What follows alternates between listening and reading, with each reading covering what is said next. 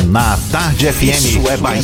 Um papo claro e objetivo sobre os principais acontecimentos do dia. Um programa com a marca do Grupo A Tarde de Comunicação e do Bahia Notícias. Para botar tempero no começo da sua manhã. Isso é Bahia. Isso é Bahia. Apresentação: Jefferson Beltrão e Fernando Duarte. Isso é Bahia. Oferecimento: Pinte o 7 Ferreira Costa. Estoque de tintas para levar na hora. Image. Ainda bem que existe o Image para exames de imagem. Reservato Graça. Últimas unidades com um preço especial. AutoSard. Seminovos, financiamentos e consórcios. Shopping Bela Vista, segundo piso.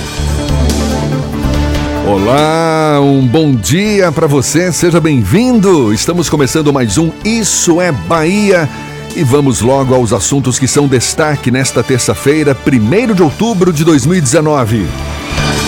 Salvador ganha novo circuito oficial para o Carnaval de 2021. Outubro Rosa, Hospital da Mulher vai agendar 200 consultas com mastologistas. Liberação do MEC, UFBA vai receber quase 25 milhões de reais, mas reitor diz que o valor não é suficiente. Litoral baiano é o único do Nordeste ainda não atingido por manchas de óleo. Arena Aquática na Pituba abre 500 vagas gratuitas para aulas de natação. O Bahia vence o Havaí na ressacada e está no G6. São alguns dos assuntos que você acompanha a partir de agora no Isso é Bahia, programa recheado de informação com notícias, bate-papo e comentários para botar tempero no começo da sua manhã. Junto comigo, Fernando Duarte chega mais. Bom dia, Fernando. Bom dia, Jefferson. Bom dia, Paulo Roberto na operação, Rodrigo Tardio na produção e um bom dia especial para todo mundo que está acompanhando a Tarde FM, indo para o trabalho, chegando do trabalho, tomando seu café da manhã. Venham conosco ficar bem informado sobre tudo que acontece aqui em Salvador, na Bahia e no Brasil. Você nos acompanha também pelas nossas redes sociais, nosso aplicativo, pela internet no atardefm.com.br e ainda pode nos assistir pelo portal A Tarde ou diretamente pelo canal da Tarde FM no YouTube. E claro, pode participar enviando mensagens pelo nosso WhatsApp 7199 311 1010. Tudo isso e muito mais a partir de agora para você.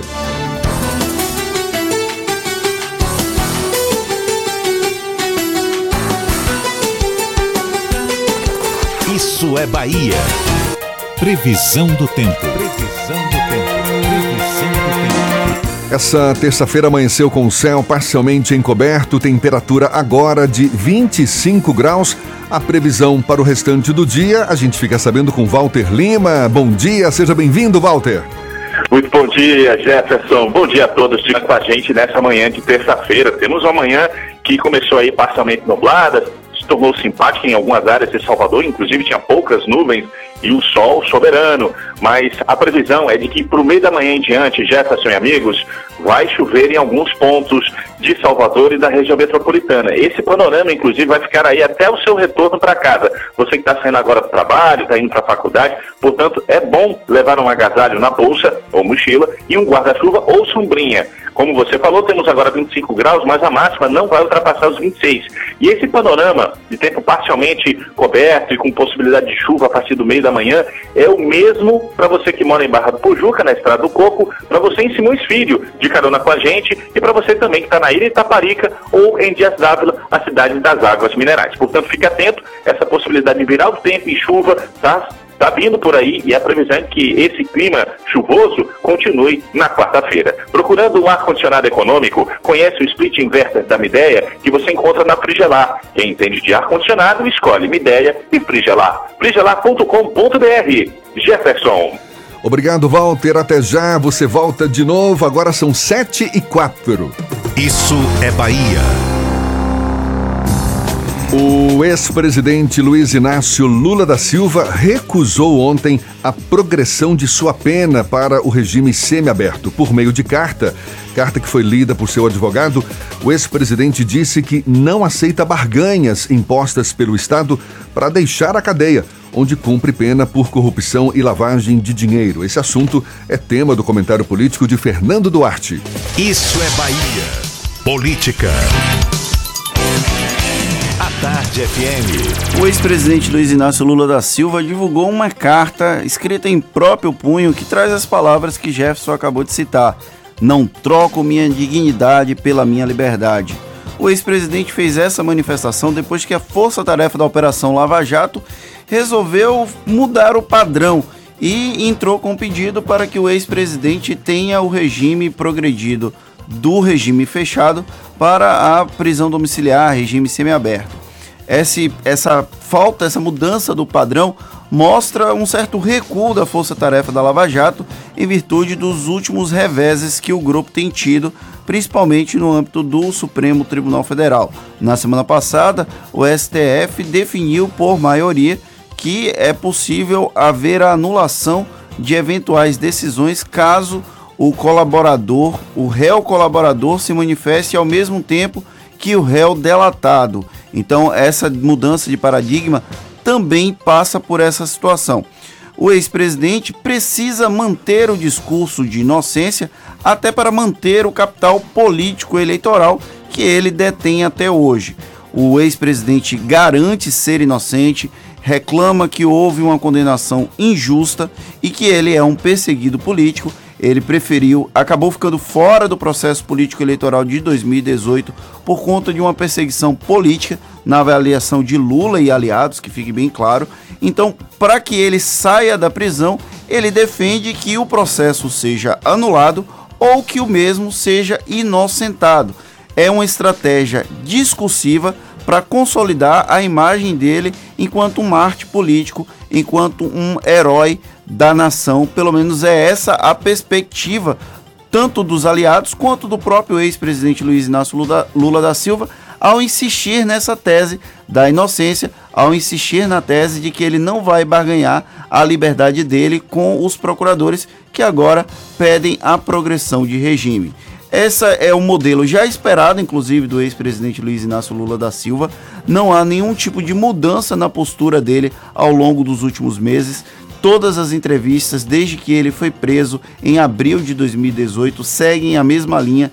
O ex-presidente alega, garante ser inocente e reclama de imparcialidade do Sérgio Moro e também da força-tarefa da, da Lava Jato, que teria construído um discurso para que ele fosse condenado. Aí tem uma discussão também jurídica, porque ele não foi condenado apenas em primeira instância. A condenação do ex-presidente foi mantida em segunda instância e já foi mantida também no Superior Tribunal de Justiça. Então há uma discussão nesse sentido é, da a legalidade, a juri, juridicamente falando, ele foi condenado em mais de uma instância. Então a parcialidade do juiz Sérgio Moro poderia ser questionada, mas isso não garante que ele, é, é, na verdade, o ex-presidente ainda mantém o direito de se garantir inocente e de continuar com o discurso. Ele é um preso político e esse discurso é repetido como um mantra por todos os aliados. O presidente, o ex-presidente Lula divulgou essa carta e agora, claro, cabe à defesa de Lula se manifestar oficialmente diante do desse pedido do Ministério Público, não é isso? Isso. O, a defesa do ex-presidente vai seguir essa linha, não vai pedir a progressão de regime.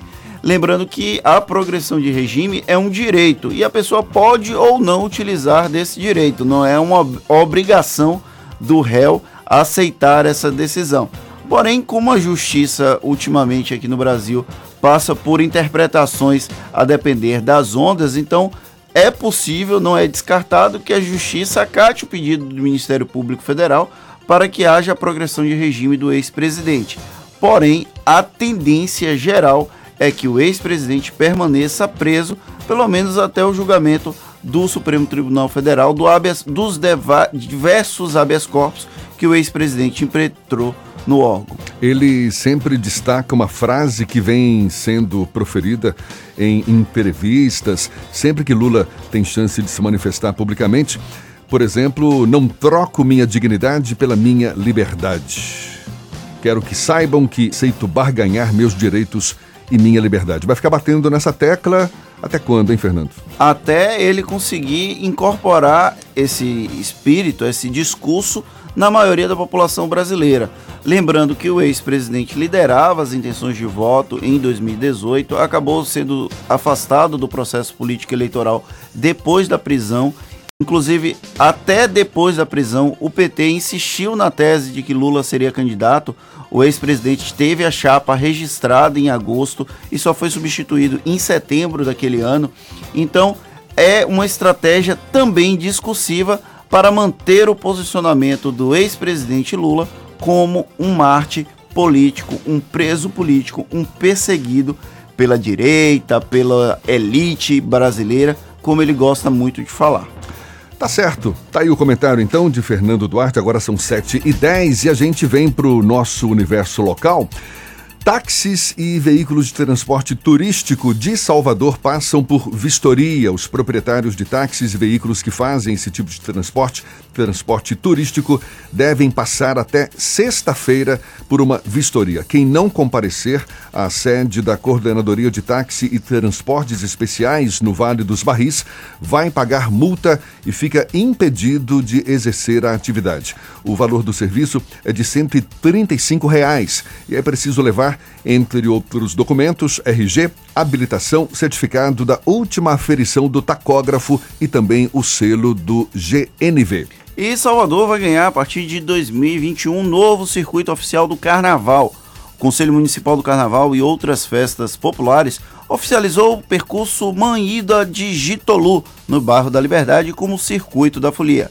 A decisão foi publicada no Diário Oficial do município Hilda dos Santos é uma das mais importantes Yalorixás do Brasil e é mãe de vovô do Ilê. Hoje, o Carnaval de Salvador conta com sete circuitos oficiais. E olha só que legal, o Hospital da Mulher, localizado no Largo de Roma, realiza no sábado uma triagem para 200 consultas com mastologistas da unidade. A ação, que faz parte do Outubro Rosa, mês de conscientização e combate ao câncer de mama, ocorre pela manhã e por ordem de chegada. Para participar, as mulheres interessadas devem apresentar documento de identificação com foto e cartão do SUS. Agora, outubro época do Outubro Rosa, a gente vai mergulhar nesse assunto daqui a pouquinho, conversando também com a oncologista Cecília Marques. Ela que é oncologista do NOB, Núcleo de Oncologia da Bahia. Isso para fazer com que as mulheres se conscientizem mais sobre a importância da prevenção do câncer de mama e também para a importância do diagnóstico precoce desse tipo de tumor. Não só as mulheres, porque homens também podem ter câncer de mama. Isso é importante lembrar os homens também. E o Procompanhano já iniciou a fiscalização de lojas de brinquedos e artigos infantis por causa da chegada do Dia das Crianças, comemorado no próximo dia 12. Agentes do órgão verificam os prazos, prazos de, os preços, prazos de validades e certificações do Imetro.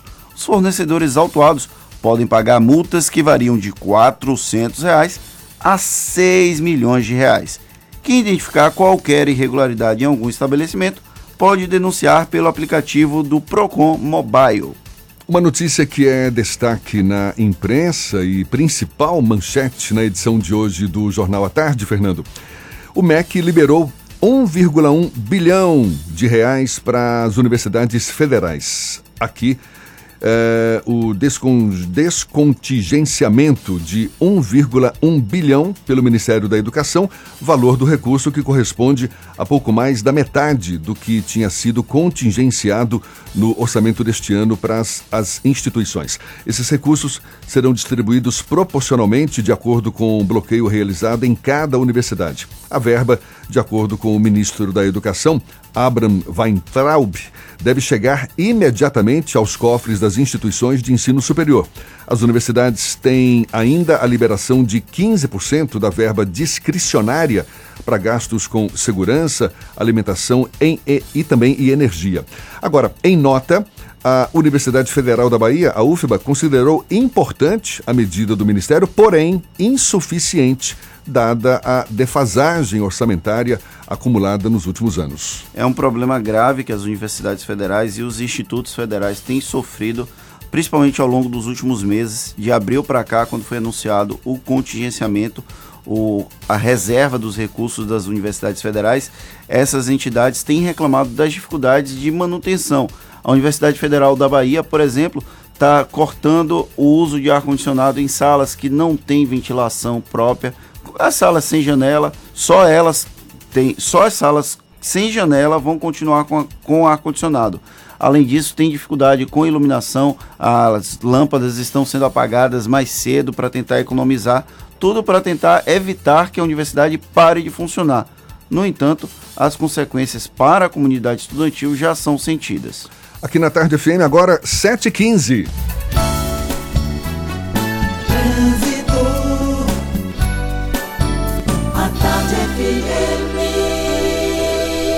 Monobloco, o pneu mais barato da Bahia. 0800 111 7080. Aniversário Bahia VIP Veículos. Com entrada a partir de um real, você sai de seminovo novo. Nutrição é com o SESI. Acesse www.sesisaudeba.com.br. Link dedicado e radiocomunicação é com a Softcomp. Já estamos falando lá do alto. Cláudia Menezes, sobrevoando Salvador, tem as informações do fluxo de veículos na capital baiana, na Grande Salvador. Bom dia, seja bem-vinda, Cláudia. Bom dia para você, Jefferson. Bom dia para Fernando também aí no estúdio. Bom dia de novo para o nosso ouvinte. Obrigada pelo bem-vindo e ainda tem reflexos do acidente na BR-324, sentido Salvador, no trecho de Pirajá. Foi uma batida entre dois carros, serve como um alerta para você que saiu de Simões Filho e está na BR vindo para Salvador tem lentidão desde Valéria. Você vai levar cerca de 30 minutos para passar por esse trecho. Uma opção é fazer um desvio na Ciaparipe e descer pela suburbana para chegar na região da Cidade Baixa, ou você pode também pegar a CIA Aeroporto para chegar na região do aeroporto. Geru é empréstimo rápido, justo e descomplicado. Melhores taxas do mercado e até 36 vezes para pagar. Quer empréstimo leve para o seu bolso? Tome uma medida. geru.com.br. Jefferson. Obrigado, Cláudia. Até já. Tarde FM de carona com quem ouve e gosta. A gente faz o intervalo já já. Vamos levar um papo com a oncologista Cecília Marques. Hoje, 1 de outubro, início da campanha Outubro Rosa. É um instante só. Você está ouvindo Isso é Bahia. Lê para mim. Audi Q5 com uma condição imperdível. Corra para aproveitar. Doutor? Aproveite! Audi Q5 somente neste mês com condições imperdíveis. A partir de R$ 199,990. Venha correndo e volte de Audi. Consulte todas as condições em audi.com.br. Audi Center Salvador 3380 4032. No trânsito, dê sentido à vida. Você sabia que na Monobloco os pneus velhos deixados pelos clientes podem virar chachim, cadeira e até asfalto? E que a Monobloco apoia o esporte amador e a cultura? E que também na Monobloco uma parte do lucro do serviço do seu carro você pode direcionar para algumas instituições beneficentes? Não sabia? Então se ligue. Monobloco faz tudo de mecânica e tem o pneu mais barato da Bahia. Água de Meninos, Lauro de Freitas e Abrantes. 0800 111 7080. No futuro, assistentes virtuais farão as tarefas do dia a dia. Senhas do futuro. Nem dígito, nem dígito. E aí, cansou do jornal? Ah, esse futuro não existe. O quê? Esse futuro não vai existir. Não é o futuro. Isso já é o presente mesmo.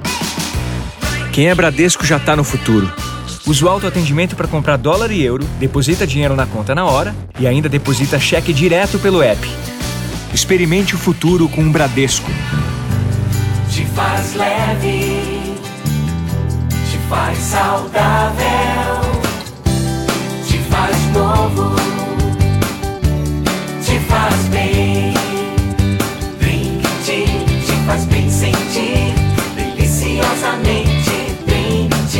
Chegou o Drink Tea, chá gelado, saudável, refrescante e irresistível, nos sabores limão e pêssego. Descubra! Você sabia que os alimentos úmidos Friskies para gatos são completos e balanceados? São 15 sabores que vão surpreender o seu gatinho. E o melhor, dentro de cada sachê tem tudo o que ele precisa. Friskies, alimenta a diversão. Voltamos a apresentar Isso é Bahia. Um papo claro e objetivo sobre os acontecimentos mais importantes do dia. Agora são 7 e 19 temos notícias diretamente do portal Bahia Notícias. João Brandão tem essas novidades. Bom dia, João. Bom dia. Olha só, após quase dois anos, o Bolsa Família voltou a ter fila de espera para quem deseja entrar no programa social que transfere renda né, para pessoas em situação de pobreza e de extrema pobreza. A informação foi dada pelo ministro da, Cidad da Cidadania, Osmar Terra, a integrantes da Comissão Mista de Orçamento do Congresso durante reunião ocorrida há alguns dias. Criado em 2004, no primeiro mandato de Luiz Inácio Lula da Silva, o Bolsa Família é o carro-chefe dos programas sociais do governo e atende a pessoas extremamente vulneráveis a fila de espera se forma quando as respostas demoram mais de 45 dias. Outra notícia: o vice-governador da Bahia, João Leão, declarou na semana passada, durante a apresentação da ponte Salvador-Itaparica, que o Centro Industrial de Aratu precisa ser reincrementado. O local, que já foi responsável por 14% do PIB baiano, atualmente contribui com apenas 10%. Para recuperar o contexto econômico do local, serão investidos 4,6 bilhões de reais num plano de intervenção, que segundo a Secretaria de Desenvolvimento Econômico, vem de 31 empresas que estão em processo de implantação. Atualmente, há 28 empreendimentos em Candeias e outros 91 em Simões Filho, ambas na região metropolitana de Salvador. A, proje a projeção do governo estadual é que o plano de intervenção deixe como herança 4,2 mil empregos essas e outras notícias você encontra no portal bahianoticias.com.br. João Brandão para o programa Isso é Bahia. É com vocês, Jefferson e Fernando. Obrigado, João. Agora são 7h21. Levantamento realizado pelo Instituto Nacional do Câncer revela que o Brasil deverá ter 60 mil novos casos de câncer de mama em 2019 número que corresponde a 28% de todos os diagnósticos da doença registrados no país. Esse número faz desse tumor o mais incidente entre as mulheres depois do câncer de pele não melanoma. Não melanoma.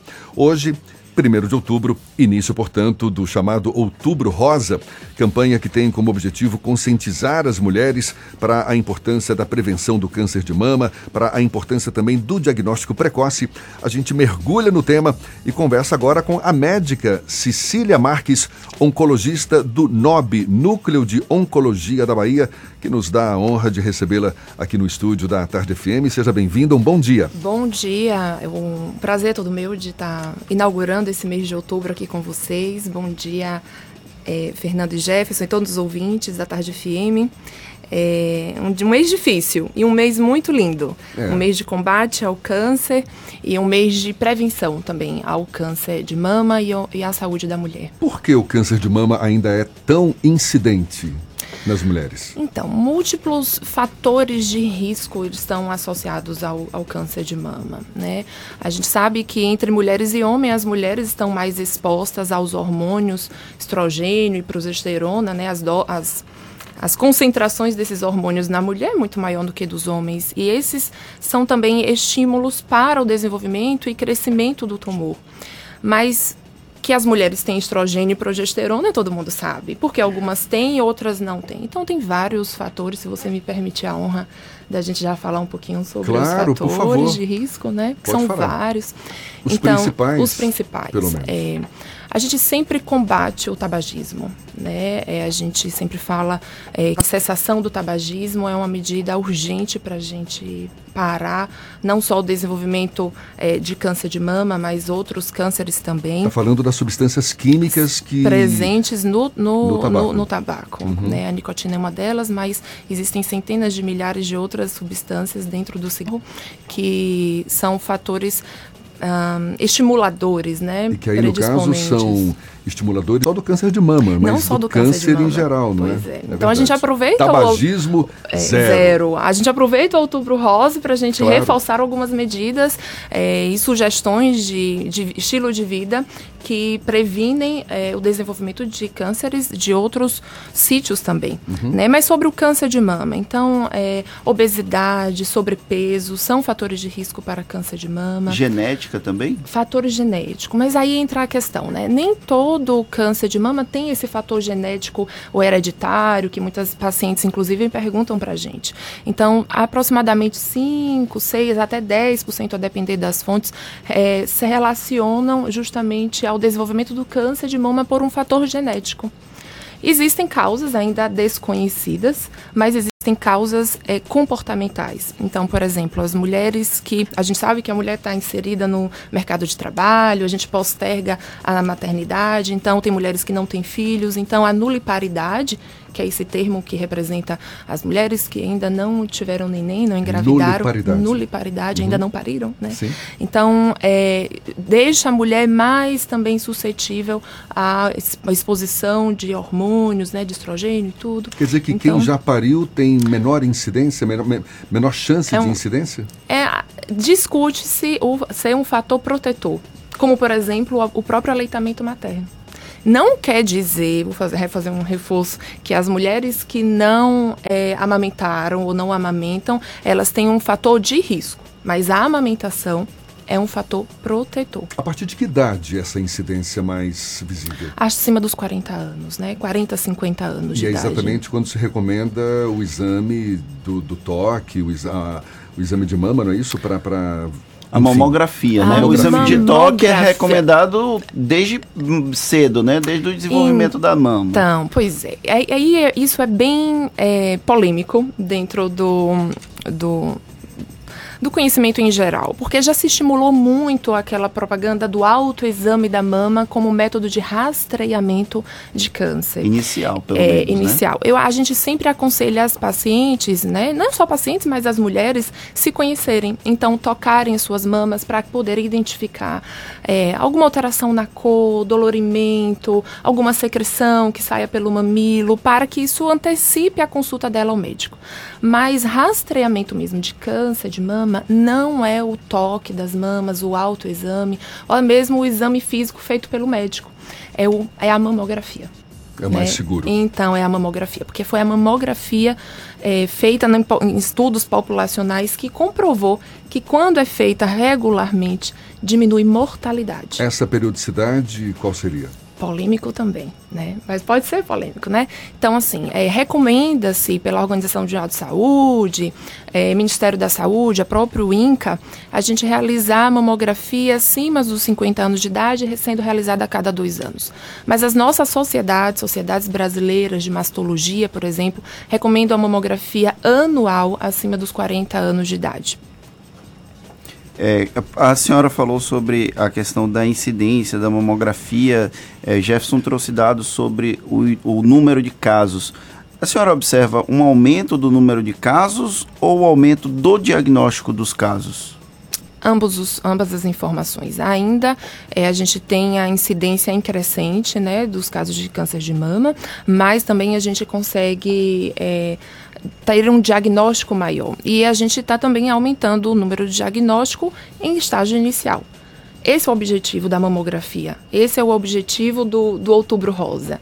A gente fala, óbvio, de medidas de proteção, de prevenção, mas a gente está tentando diagnosticar precocemente. Porque A gente- quanto. Sim, pois não. desculpa, quanto mais precoce a gente consegue diagnosticar, maior chance de cura. A gente falou desse número aqui do Instituto Nacional do Câncer, 60 mil novos É. casos de câncer de mama em 2019. A senhora tem uma estimativa desse número para a Bahia? A gente é, vamos esperar os- o término do ano para eu poder voltar aqui e te, te, te dizer. Mas que é historicamente, um número que É, certamente a gente sabe que assustador. é, a gente sabe que a prevalência, a incidência de câncer de mama, é, isso é um número nacional, mas é mais prevalente, mais incidente na região de norte e nordeste, sobretudo no norte do país. Por quê? Talvez seja por conta da- ainda de medidas ineficazes para de rastreamento. Né? Não- Existe alguma diferença ah, em relação a essa incidência? Por exemplo, incidência maior em mulheres de, de cor. De, de, de pele de cor branca Existe para alteração. negras? Sim, Tem? mulheres brancas, em geral, elas têm mais diagnóstico de câncer de mama do que mulheres. Lembra que eu te falei do início? Que nem sempre a gente ainda tem todas as, As informações. informações, Mas sim, epidemiologicamente falando, as mulheres brancas têm mais. Entretanto, às vezes, as características do tumor podem variar um pouquinho com relação às questões étnicas e pode ter um comportamento mais agressivo neste ou naquele grupo populacional. A gente tem casos de câncer de mama também em homens, né? Como é que funciona? Quando um homem desenvolve o câncer de mama? Então, né, sobre os, os pacientes que têm câncer de mama, 99% são mulheres, apenas 1% dos casos são homens. Não existe um, um rastreamento para câncer de mamas em homens. É, entretanto, caso algum homem na família tenha tido diagnóstico de câncer de mama, nós recomendamos um aconselhamento é, genético, muitas vezes, para as mulheres da família, porque a gente sabe que a história familiar é positiva, ou seja, a presença de um parente de primeiro grau, irmão, mãe, com câncer de mama, às vezes duplica ou até triplica o risco das pacientes daquela família desenvolverem câncer de mama. Então, ainda é, é raro, existe um, um capítulo à parte para câncer de mama em homem, mas sim, isso acontece. E os tratamentos não mudam tanto. Geralmente o tratamento é cirurgia, né? Aí a gente faz, às vezes, tratamento complementar com químio ou radioterapia. A gente está conversando aqui com a médica Cecília Marques, oncologista do NOB, que é o Núcleo de Oncologia da Bahia. É muito importante o diagnóstico precoce, porque o câncer de mama, no seu início, tem cura, não é verdade? Sim. Agora, o que, que é exatamente esse câncer de mama no início? Como é que a gente pode precisar esse início de é câncer início? que pode resultar numa cura? Então, geralmente a gente fala câncer de mama inicial, assim como outros cânceres também, quando é que está inicial? Quando está localizado. Então a gente sabe que a doença câncer, ela pode enraizar, né, de um jeito assim de falar, ou pode ir para outros órgãos, enviar algumas sementes de uma maneira didática, né, que são as metástases para outro órgão. Como qualquer câncer, como não é? qualquer um outro câncer invasivo. Uhum. Então, é, quando a doença ela está localizada à própria mama, as chances de cura com cirurgia e o tratamento complementar, às vezes com quimioterapia ou hormonioterapia, radioterapia, conseguem diminuir o risco de recidiva da doença. E quando a senhora fala em cirurgia, não necessariamente a retirada da mama. O tratamento cirúrgico da mama envolve a retirada de uma, pelo menos uma porção da mama. Não necessariamente é aquilo que a gente chama de mastectomia, que é retirada da glândula mamária como um todo. Quando o tumor está pequeno, não- ou não tem grandes envolvimentos na pele, ou não tem grande envolvimento de linfonodos, que a gente costuma falar aqui de íngua, né, na Bahia, então é, a gente consegue fazer um tratamento conservador. Às vezes não é necessário retirar toda a mama. Inclusive, quando o tumor é ainda um pouco avançado na mama, a gente pode lançar mão de fazer um tratamento antes da cirurgia, diminuir o tamanho do tumor e depois ir para uma cirurgia conservadora pra, para poupar a mama. Né? Isso envolve muitas outras questões, além da saúde física, mas da própria autoestima da mulher. Essa questão da autoestima é algo bem complexo nesse processo do tratamento quimioterápico. É, e quimioterápico em geral, porque eu, eu passei recentemente por essa experiência de vida e eu sei o quanto é difícil lidar com a quimioterapia. E a- o avanço da medicina tem facilitado no processo de cura e de tratamento de pessoas com câncer? Sem dúvida. É, muitas linhas de pesquisa, por isso que é importante fazer um parêntese, é, a educação continuada é imprescindível, né? Nós médicos e profissionais que lidam com o paciente oncológico. É, mas, sem dúvida, a, o desenvolvimento de novas é, terapias, é, de, tem, a gente tem conseguido eficácia maior às custas de menor efeito colateral. E muitas vezes o efeito colateral não é só aquilo que a gente acha, ah, queda de cabelo, mas existe efeito colateral com sintomas de menopausa, com ganho de peso, com dor articular. Então, é, a, a, o cuidado da mulher, a autoestima da mulher vai além da questão estética, física, mas de qualidade de vida. E tem o fator psicológico também, não é? Por isso que é importante fazer um acompanhamento, como eu te falei antes, multidisciplinar. O oncologista, ele não trabalha sozinho. E assim, as pacientes que for, acabaram de receber esse diagnóstico, elas merecem, têm esse direito de fazer um acompanhamento com a equipe de enfermagem, de mastologista, acompanhamento psicológico. E a gente precisa é, lançar mão de todas as ferramentas disponíveis para que as pacientes sejam bem cuidadas. E é bacana também quando há uma interação com a própria família da paciente, né? É, é, pessoalmente também passei por uma situação parecida como familiar de um paciente oncológico e não tem como a família não se envolver. Talvez não se envolva diretamente nas consultas, nos exames, mas a doença câncer, não, infelizmente, não atinge só o paciente, mas atinge todo mundo que está ao redor. Então, por isso que é importante a gente cuidar eu como uma ferramenta aqui do cuidado, cuidar não só do indivíduo que vai fazer um tratamento, mas cuidar de quem está do lado, do acompanhante, do amigo. Muitas vezes é o amigo que está lá junto porque a gente adoece junto e a gente também é curado junto nesse processo. Doutora Cecília, uma mulher que já teve o câncer de mama e conseguiu curá-lo, ela é uma grande candidata a uma reincidência do câncer? Para câncer de mama, você me Sim. diz, né? Aí depende muito é, do tipo do tumor que ela teve. Porque os cânceres de mama é, variam com relação às suas características. Então, tem tumores de mama que tem uma taxa de recidiva é, maior nos primeiros dois, três anos, até cinco anos. Por isso que tem esse, essa coisa dos cinco anos do câncer de mama. Existem alguns tumores que eles podem recidir mais tarde. 5, 10, 15 anos depois. Então, é muito complicada essa questão de alta da oncologia. Quer dizer, existem diferentes tipos de uhum. câncer de mama, não é existem, isso? Existem, existem diferentes tipos. Antes tínhamos informação só que, ah, é um câncer de mama. Agora a gente consegue fazer uma subtipagem por características de proteínas da superfície do tumor e até questões moleculares, né? E quando o câncer de mama atinge já um nível muito mais grave, Quanto tempo, em média, ele leva para essa evolução, desde o momento em que surge até o momento em que de fato torna-se fatal?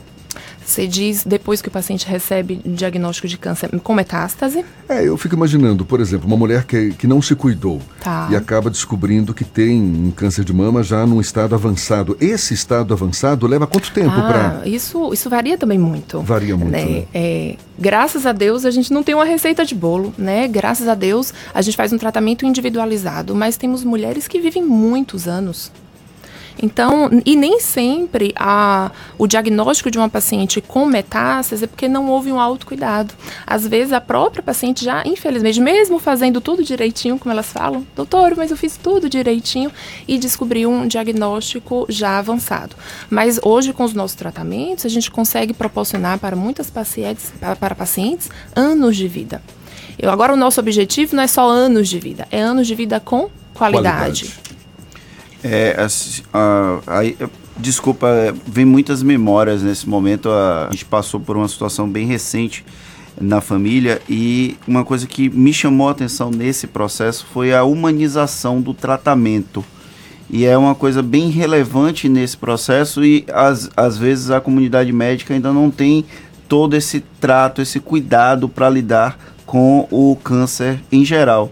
É, o quão o, a humanização é necessária nesse processo, na opinião da senhora? É imprescindível, né? Assim, é, alguns pacientes meus me dão esse feedback e isso nos retroalimenta positivamente para a gente ver que está indo no caminho certo. É, humanização ela é imprescindível porque nós que estamos, que estamos atrás de um jaleco branco, nós somos seres humanos também. E estamos suscetíveis às mesmas chances de desenvolver um câncer como o nosso paciente que está ali na frente. Então, é, eu acho que, por exemplo, nas minhas consultas, é, eu gosto muito do olho no olho, né? É, tentar trazer esse mundo novo, que é o mundo do diagnóstico do câncer, de uma maneira mais palpável. Então, não, não está entendendo o que eu estou falando, então eu, eu tenho que mudar a minha linguagem. Eu tenho que fazer com que o paciente saia daquela consulta com menos dúvida. Dúvida ele sempre vai ter, o acompanhante saiu da consulta, lembrou de alguma coisa, mas tem que ser com menos dúvida e se colocar à disposição, né? E assim, à disposição de verdade. Ontem mesmo eu falei com um paciente, ele, doutor, eu quero conversar com a senhora. Eu falei, olha, é, marca uma outra consulta além do, da consulta do dia do tratamento. Porque às vezes é, o tempo é meio corrido, a gente tem aquele tempo, mas também tem tanta gente para a gente tratar.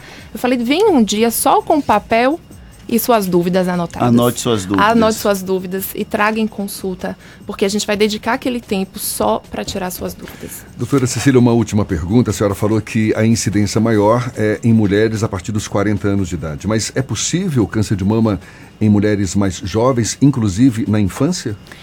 Infelizmente é possível. Na infância é raríssimo, mas acima dos 25, 30 anos de idade, eh, nós também tratamos pacientes adultas jovens.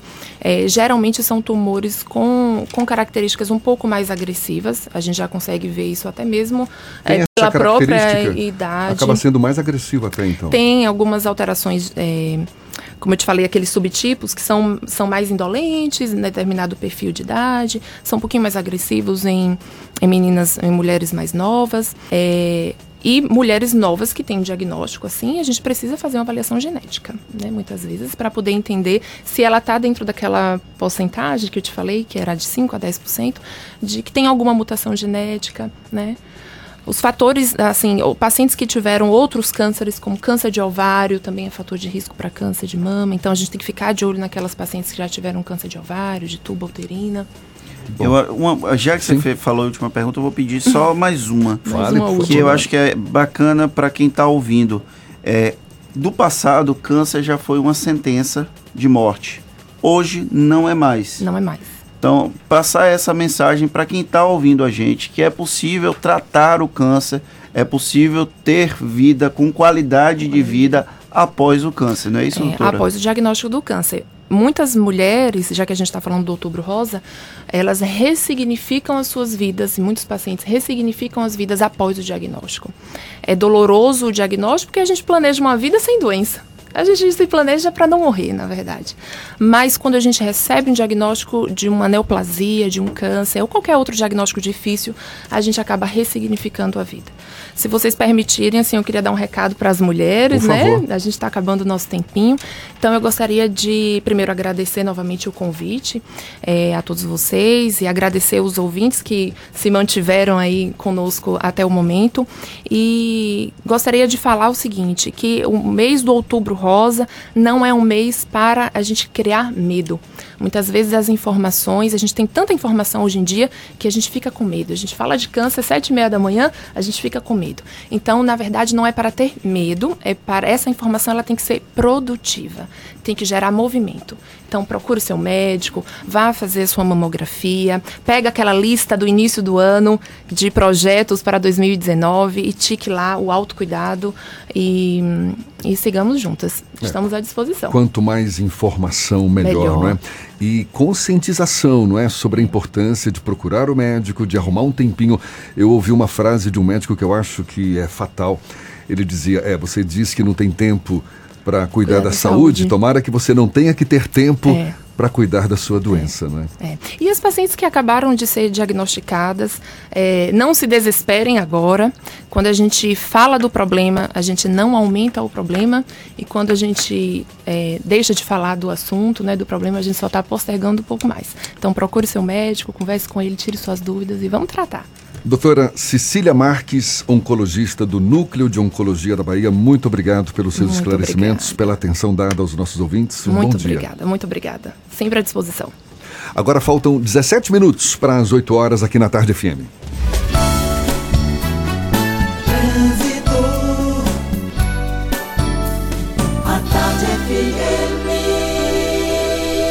Monobloco, o pneu mais barato da Bahia. 0800 111 7080. Aniversário Bahia VIP Veículos. Com entrada a partir de um real, você sai de seminovo novo. Nutrição é com o SESI. Acesse www.sesesaudeba.com.br. Link dedicado e radiocomunicação é com a Softcomp. A gente dá mais um sobrevoo por Salvador. Cláudia Menezes, lá de cima, com os olhos cá para baixo. Tem novidades pra gente, Cláudia?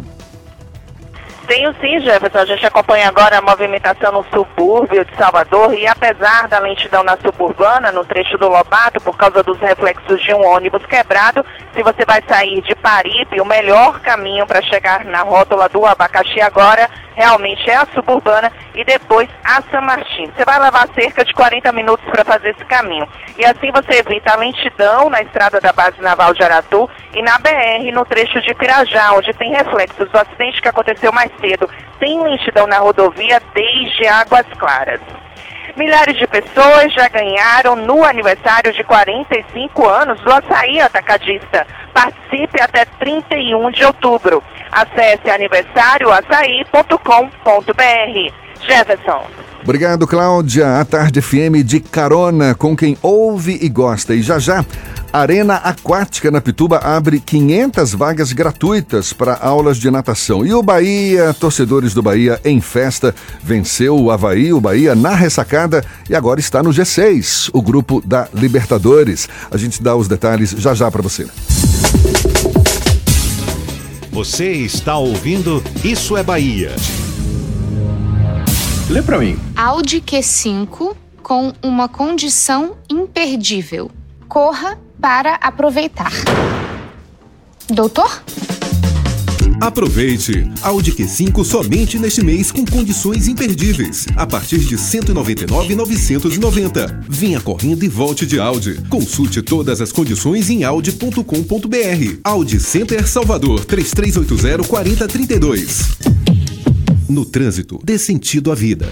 Você sabia que na Monobloco toda a energia elétrica utilizada para consertar o seu carro é captada de placas solares? E que o óleo trocado do seu carro vai para reciclagem para ser refinado novamente? E que na Monobloco os pneus velhos deixados pelos clientes podem virar chachim, cadeira e até asfalto? Não sabia? Então se ligue. Monobloco faz tudo de mecânica e tem o pneu mais barato da Bahia. Água de Meninos, Lauro de Freitas e Abrantes. 0800 111 7080.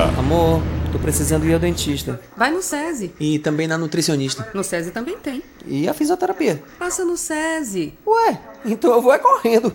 Fui! Ótimo, eles fazem avaliação física também. O SESI Saúde oferece serviços em odontologia, fisioterapia, nutricionista, consultas, exames e muito mais. E tudo com preços acessíveis. Acesse www.sesesaudeba.com.br e descubra que SESI Saúde, saúde é com SESI. Curta férias perfeitas com MSC Cruzeiros com embarque em Salvador no MSC Civil ou MSC Fantasia. Desfrute do melhor da gastronomia internacional com entretenimento e muito conforto para toda a família. Cruzeiros de 6 a 16 noites rumo ao sudeste brasileiro ou Argentina e Uruguai a partir de 2.469 reais por pessoa em até 10 vezes sem juros. Consulte msccruzeiros.com.br ou seu agente de viagens. MSC Cruzeiros, não é qualquer cruzeiro. Central Papelaria, os melhores preços e a maior variedade em material escolar e escritório da Bahia e a hora certa. A Tarde FM, 14 para as 8. 3369 mil Central Papelaria, variedade assim você viu 3369 mil, é só ligar 3369 mil Central Papelaria, você encontra tudo em material escolar Tudo pro seu escritório, variedade fácil de estacionar 3369 Ligue 3369 mil, a maior variedade em material escolar e de escritório. Central Papelaria Lauro de Freitas. 3369 mil Voltamos a apresentar Isso é Bahia. Um papo claro e objetivo sobre os acontecimentos mais importantes do dia. Shows, dança, teatro, música, diversão. Ouça agora as dicas da Marcita com Márcia Moreira. Olá, vamos às dicas para esta terça-feira. Para celebrar os 20 anos de carreira, a cantora Amanda Santiago apresenta o show Canto pro Mar. Será uma única apresentação com canções que representam a trajetória musical da artista, como A Namorada, de Carlinhos Brau, e Voo Rasante, do pai da artista, o cantor Lui Muritiba. Hoje, às 8 da noite, na sala do coro do Teatro Castro Alves, ingressos a 50 e 25 reais. A cantora Juliana Ribeiro e o ator e pianista Fernando Marinho abrem amanhã o projeto Sons da Bahia com o espetáculo Na Batucada do Samba, onde fazem uma homenagem a Ari Barroso. No repertório, alguns clássicos da MPB, como Aquarela do Brasil e Na Baixa dos Sapateiros. A apresentação ainda terá as participações de Jana Vasconcelos e Lalá Evangelista. Dia 2 de outubro, às 8 da noite, no Teatro Sesc Senac do Pelourinho, ingressos a R$ 10 e 5 reais. Últimos dias para se inscrever nos editoriais da Secretaria de Cultura do Estado. Serão contempladas áreas diversas como formação de leitores e mediadores, artes visuais, circo, entre outras. Podem se inscrever pessoas físicas e jurídicas. Inscrições até o dia 8 de outubro no endereço eletrônico sic.cultura.ba.gov.br. Outras dicas você acompanha no meu Instagram, Dicas da Marcita, também no A Tarde Online e no caderno 2 do Jornal à Tarde. Beijos e boa diversão. Isso é Bahia. A Tarde FM. Quem ouve, gosta. Agora, 10 minutos para as 8 horas, a gente dá um pulo à redação do Portal à Tarde. Thaís Seixas tem novidades para gente. Bom dia, Thaís. Olá Jefferson, bom dia. Bom dia Fernando e a você que acompanha o Isso é Bahia. Vamos aos destaques de hoje do Portal à Tarde. Professores e estudantes de Salvador vão aderir à greve nacional da educação que acontece amanhã e na quinta-feira. A participação foi aprovada ontem durante a Assembleia Geral na sede da APUB Sindicato. A pauta do movimento, convocada pelos estudantes e apoiada por centrais sindicais e outras entidades, é a defesa da educação pública e a recomposição dos orçamentos dos institutos federais de educação, bem como a oposição ao projeto Futurice. Durante a Assembleia também foi aprovada a paralisação das aulas nestes dois dias e uma programação de atividades de mobilização. Amanhã, por exemplo, às nove da manhã, um ato será realizado na reitoria da UFBA e à noite, aulas públicas nas unidades. Já na quinta-feira acontece um ato no Campo Grande, também às nove da manhã. A próxima Assembleia já está marcada para o dia 22 de outubro. E olha só, o número de doadores de sangue com mais de 60 anos apresenta crescimento na Bahia, segundo a Fundação Emoba. Do ano passado para cá foi registrado um aumento de 12% no número de doações nesta faixa etária. Segundo a coordenadora de captação de doadores, Yara Matos, somente em 2019 cerca de 2.030 idosos doaram sangue. A doação pode ser realizada até os 69 anos, mas a EMOB alerta que a pessoa precisa ter doado em algum momento antes de completar os 60 anos. Essas e outras notícias você encontra aqui no portal Atarde, atarde.com.br. É com você, Jefferson. Obrigado, Thaís. Aqui na Tarde FM, agora 8 para as 8 horas. Bom, antes de ir para a mensagem do ouvinte, eu queria perguntar só a Jefferson se ele já doou sangue esse ano. Este ano, não, mas já Mas já doei. aumentou, né, a incidência de pessoas acima de 60 ah, fazendo doação Fernando, de sangue. Ó, é, é, é, ele aqui, ó, meu amigo, eu não tenho 60 anos ainda. Ainda não, né? Não tenho, e tenho o maior orgulho dos meus 58 anos, por favor. Quem mandou mensagem aqui pra gente no 7193111010 foi a, deixa eu ver o nome dela, Cristina Maria. Ela fala: minha avó, minha tia-avó faleceu com câncer de mama, por isso eu já fiz a mamografia esse ano. Graças a Deus, não bebo e não fumo drogas nenhuma. Amei, parabéns, estou assistindo o programa. Um beijo para Cristina Maria. Se você quiser participar com a gente aqui do Isso é Bahia, mande sua mensagem para o 71 993 11 1010 é o nosso WhatsApp, fica aqui na minha mão. Quem está acompanhando pelo YouTube pode me ver com o celular teclando e conversando até com os nossos ouvintes. Tá certo. E temos agora notícias de interesse dos nossos bolsos. André Luzbel, da BP Investimentos, para você. Isso é Bahia. Economia. A Tarde FM. Bom dia, Jefferson. Bom dia, Fernando. Bom dia, ouvintes da Rádio A Tarde FM. Ontem o Bovespa fechou em queda de 0,32%, cotado a 104.700 pontos mas vale lembrar que setembro foi a terceira maior alta mensal, com um avanço de 3,57%. O dólar fechou próximo da estabilidade cotada a R$ 4,16. Como destaque de alta, tivemos as ações da Localiza, que subiram 3%, fechando a R$ 45,46 após uma sequência de quedas na semana passada. Como destaque de queda, tivemos as ações da Oi, que caíram 2%, cotado a 95 centavos, após o mercado projetar que a empresa deve emitir novas ações para capitalizar a empresa. Para o dia de hoje, os olhos estão para o Senado, que deve começar a discutir a reforma da Previdência. A todos, bom dia e bons negócios. Olha, a torcida do Bahia está em festa. O time conseguiu finalmente estar no G6, grupo que classifica para a Libertadores da América. Isso depois de vencer o Havaí por 2 a 0, jogo disputado na ressacada. Foi a terceira vitória do Bahia fora de casa na Série A. Gols de Elber e Nino Paraíba. Agora, o time baiano soma 37 pontos, ocupa a sexta posição e volta a campo no próximo sábado às 7 horas da noite para encarar o Atlético Paranaense, jogo na Arena Fonte Nova, portanto, diante da torcida. E quem gosta de nadar tem uma boa novidade. A Arena Aquática na Pituba está com 500 vagas abertas para aulas gratuitas de natação. As inscrições começam no próximo dia 7 e os interessados devem preencher um formulário no site oficial da Arena. De acordo com a Secretaria Municipal de Trabalho, Esporte e Lazer, as vagas são destinadas a crianças, jovens, pessoas com deficiências e idosos. A polícia prendeu o falso dentista que é investigado por lesão corporal e exercício ilegal da profissão nas cidades de Vitória da Conquista e Itabuna. Paulo Henrico Almeida, de 38 anos, foi detido ontem na casa onde morava em Itabuna, no sul do estado. Isso depois de ter, de ter tido prisão preventiva decretada pela Justiça. Ele é suspeito de causar lesões e mutilações em pelo menos 15 pessoas em clínicas localizadas em Conquista e também em Itabuna. E moradores das comunidades do Caji, Quingoma, Caixa d'Água e Vida Nova, em Lauro de Freitas, foram beneficiados com a inauguração de um centro de referência de assistência social.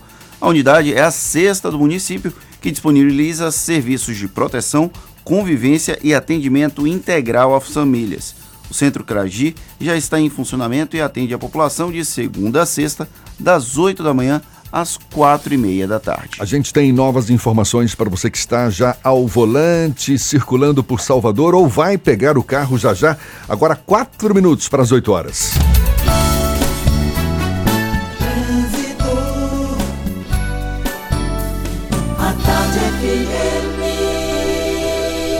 Monobloco, o pneu mais barato da Bahia. 0800 111 7080. Aniversário Bahia VIP Veículos. Com entrada a partir de um real, você sai de seminovo novo. Nutrição é com o SESI. Acesse www.sesisaudeba.com.br. Link dedicado e radiocomunicação é com a Softcomp.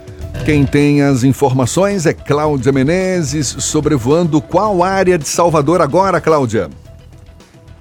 Jefferson acompanhando a movimentação aqui na paralela e trânsito super carregado desde a estação Flambanhã em direção à rodoviária. Por isso, se você está saindo de Lauro de Freitas, de Itapuã, Itinga, já faz o caminho da orla da cidade. Tem um pouco de lentidão também na orla, porque muita gente já acabou fugindo para a orla para sair do congestionamento na paralela, então tem lentidão entre Patamares e Pituaçu, sentido Pituba, mas ainda assim a orla é a melhor opção para você chegar em regiões do centro de Salvador.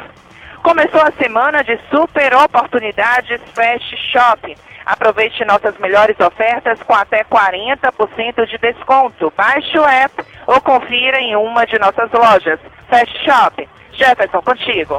Obrigado, Cláudia. A Tarde FM de carona com quem ouve e gosta. E em instantes, Litoral Baiano é o único do Nordeste que ainda não foi atingido por manchas de óleo. E Salvador, Feira de Santana e São Sebastião do Passé recebem unidade móvel de doação de sangue. Os detalhes já já, a gente volta para falar para toda a Bahia num instante só.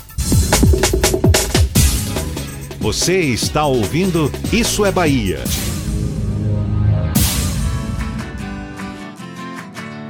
A Uber é para você que gosta de decidir como andar por aí. Ela te oferece muitas formas de pagar, para você chegar cada vez mais longe. Dinheiro, pré-pago, débito ou crédito. Vamos do jeito que for melhor para você? Então, baixe o app da Uber e pague como quiser. Uber. Para você, para todos. Vamos! Você sabia que os alimentos úmidos Friskies para gatos são completos e balanceados? São 15 sabores que vão surpreender o seu gatinho. E o melhor, dentro de cada sachê tem tudo o que ele precisa. Friskies, alimenta a diversão. Bela Bowling, o boliche do Shopping Bela Vista. Venha se divertir, aberto de domingo a domingo e a hora certa. A tarde FM 2 para as 8.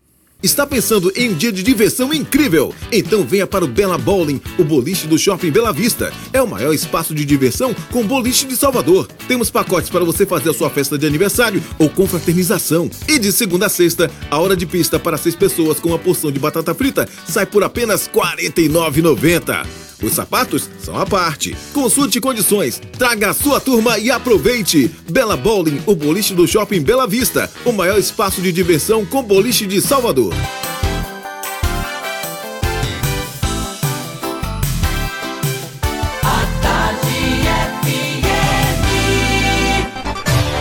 Atenção, emissoras afiliadas à Tarde FM. Em 5 segundos, isso é Bahia para todo o estado.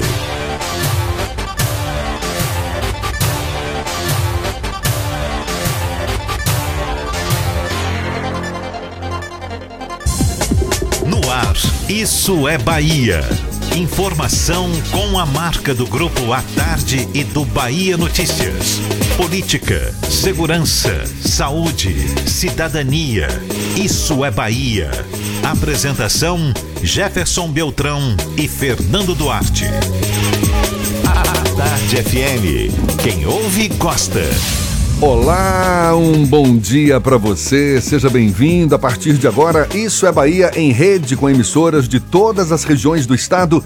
E vamos aos assuntos que são destaque nesta terça-feira, 1 de outubro de 2019. Novo Centro de Referência de Assistência Social é inaugurado em Lauro de Freitas. Salvador, Feira de Santana e São Sebastião do Passé recebem unidade móvel de doação de sangue. Caixa lança aplicativo para apostas com nove modalidades de jogos. Outubro Rosa, Hospital da Mulher vai agendar 200 consultas com mastologistas. Liberação do MEC, UFBA vai receber quase 25 milhões de reais, mas reitor diz que valor não é suficiente. Isso é Bahia, um programa recheado de informação, com notícias, bate-papo e comentários para botar tempero no começo da sua manhã. Junto comigo, Fernando Duarte. E um bom dia para toda a Bahia agora, Fernando. Bom dia, Jefferson. Bom dia, Paulo Roberto e Rodrigo Tardio. Esqueci o nome dele, olha para isso. Paulo Roberto na operação e Rodrigo Tardio na produção. E um bom dia muito especial para a Cidade FM de Luiz Eduardo Magalhães, Itapuí FM de Itororó, Eldorado FM de Teixeira de Freitas, RB Líder FM de Rui Barbosa, Serrana Líder FM de Jacobina, Baiana FM de Itaberaba, 93 FM de Jequié, Interativa FM de Itabuna, Ativa FM de Eunápolis e Cultura FM de Paulo Afonso. Você nos acompanha também pelas nossas redes sociais, nosso aplicativo, pela internet no atardefm.com.br e além de nos ouvir, pode nos assistir pelo portal A Tarde ou pelo canal da Tarde FM no YouTube. E claro, participar também enviando mensagens pelo nosso WhatsApp 7199-311-1010. Tudo isso e muito mais a partir de agora para você. Isso é Bahia. Previsão do tempo. Aqui na capital baiana, terça-feira amanheceu com céu parcialmente encoberto, tem previsão de chuva ao longo do dia. E para o interior do estado, como é que será que vai ficar esta terça? As notícias são com Walter Lima. Bom dia de novo, Walter. Muito bom dia, Jefferson, e a todos da nossa companhia agora em todo o estado. Pois é, no interior nós vamos começar esse nosso passeio pelo centro-norte baiano, a nossa bela Jacobina. Teremos sol com nuvens nesta terça, com previsão de chuva apenas para quarta-feira. Agora em Jacobina, você que está na nossa companhia, é bom se agasalhar, hein? Faz um friozinho muito bom com 20 graus, mas a máxima vai chegar aos 28 durante a tarde, ou seja, Você vá agasalhado agora, quando você for sair do trabalho, mas tire a blusa no meio do caminho, se agasalhe no meio da manhã e durante a tarde você vai enfrentar calor. Agora a gente vai sair do centro-norte e vamos para a região sul. Itabuna, todo mundo que está ligado com a gente, muito bom dia. Tem céu parcialmente nublado, chuva mesmo apenas para o meio da tarde. Agora temos 21 graus na bela Itabuna e a máxima deve chegar aos 27. Pegando aí carona, Jefferson descendo ali pela BR-415, rodovia Jorge Amado, a vizinha Ilhéus faz um pouco mais de calor, 23 graus nesse momento, e vai chover com um pouco mais de frequência nesta terça-feira. Então quem está em Ilhéus também acompanhando a gente aqui deve levar o guarda-chuva sombrinha dentro da bolsa. Procurando um ar-condicionado econômico? Conheça o split inverter da Mideia, que você encontra na Frigelar. Quem entende de ar-condicionado, escolhe Mideia e Frigelar. frigelar.com.br. É com você, Jefferson. Obrigado, Walter. Agora 8 e 4. Isso é Bahia. Olha, já está disponível para os usuários da internet o aplicativo Loterias Caixa. É uma plataforma de vendas de apostas via celulares com opção de novas modalidades de jogos. Segundo a Caixa Econômica Federal, o novo serviço permite o registro de apostas em nove das dez modalidades das loterias federais.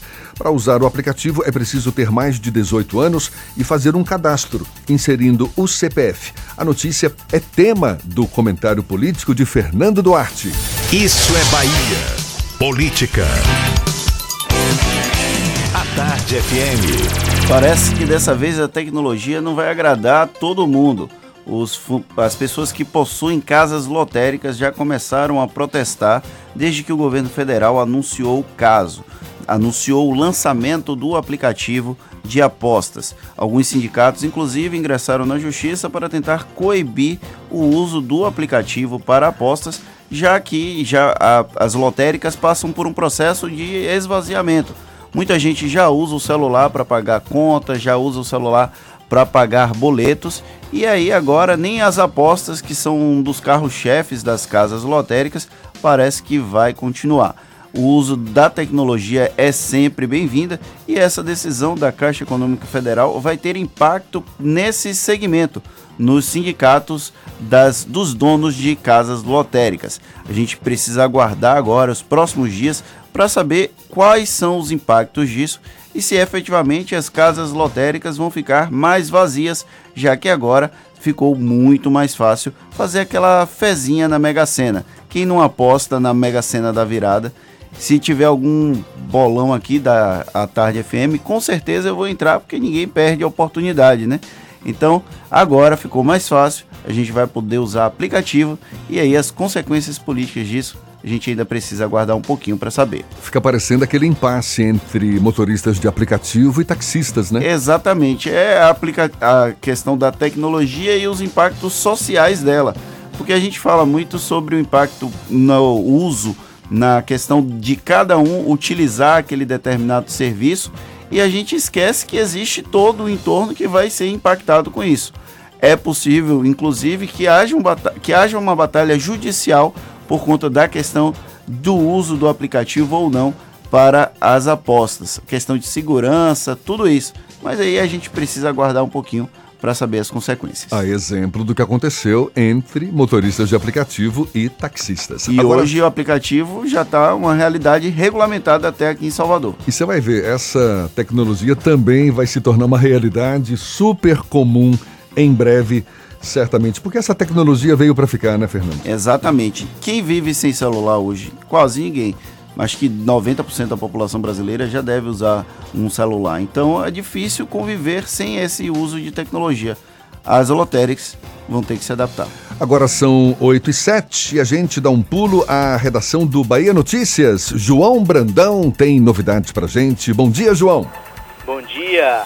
Olha só, o deputado federal licenciado Sérgio Brito, do PSD, pediu exoneração do cargo de secretário de Desenvolvimento Urbano da Bahia, a SEDU, conforme publicação no Diário Oficial do Estado de hoje.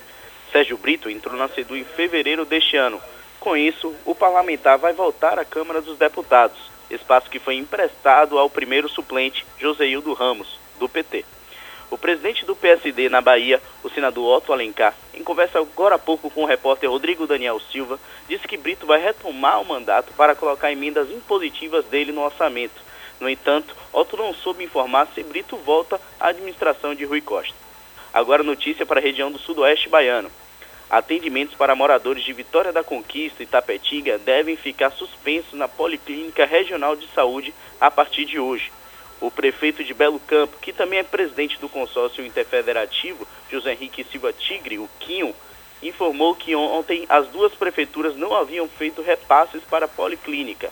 Ainda segundo o Quinho, após dois meses de inauguração da Policlínica, tanto as gestões de Vitória da Conquista e Tapetinga não fizeram repasses nem se manifestaram a respeito das transferências. Essas e outras notícias você encontra no portal bahianoticias.com.br. João Brandão para o programa Isso é Bahia. É com vocês, Jefferson e Fernando. Obrigado, João. Aqui na Tarde FM 8 e 9.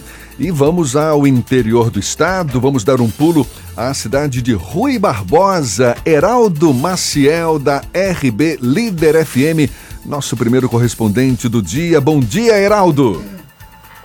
Bom dia, Jefferson. Alô, Fernando, ouvintes. Eu sou Heraldo Maciel, jornalista do Grupo J Meio de Comunicação e falo da RB Líder de Rui Barbosa, sua 103,7 FM. Dois episódios lamentáveis envolvendo jogadores de futebol no último final de semana chamam a atenção para os cuidados que a prática de esportes exige e o horário também das partidas. No caso mais grave, o jogador Rodrigo Severo dos Santos, de 22 anos, e que defendia a seleção de Campo Formoso, morreu após passar mal em jogo contra a seleção de Piritiba, naquela cidade, no último domingo. Mesmo tendo sido atendido rapidamente, ainda em campo, o jogador não resistiu.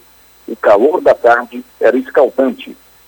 Também no domingo, por volta das 13 horas, uma da tarde, o jogador Micael, do time do Real Madrid, que disputa o campeonato municipal de Macajuba, cidade não muito distante de Piritiba e bem perto aqui de Rui Barbosa.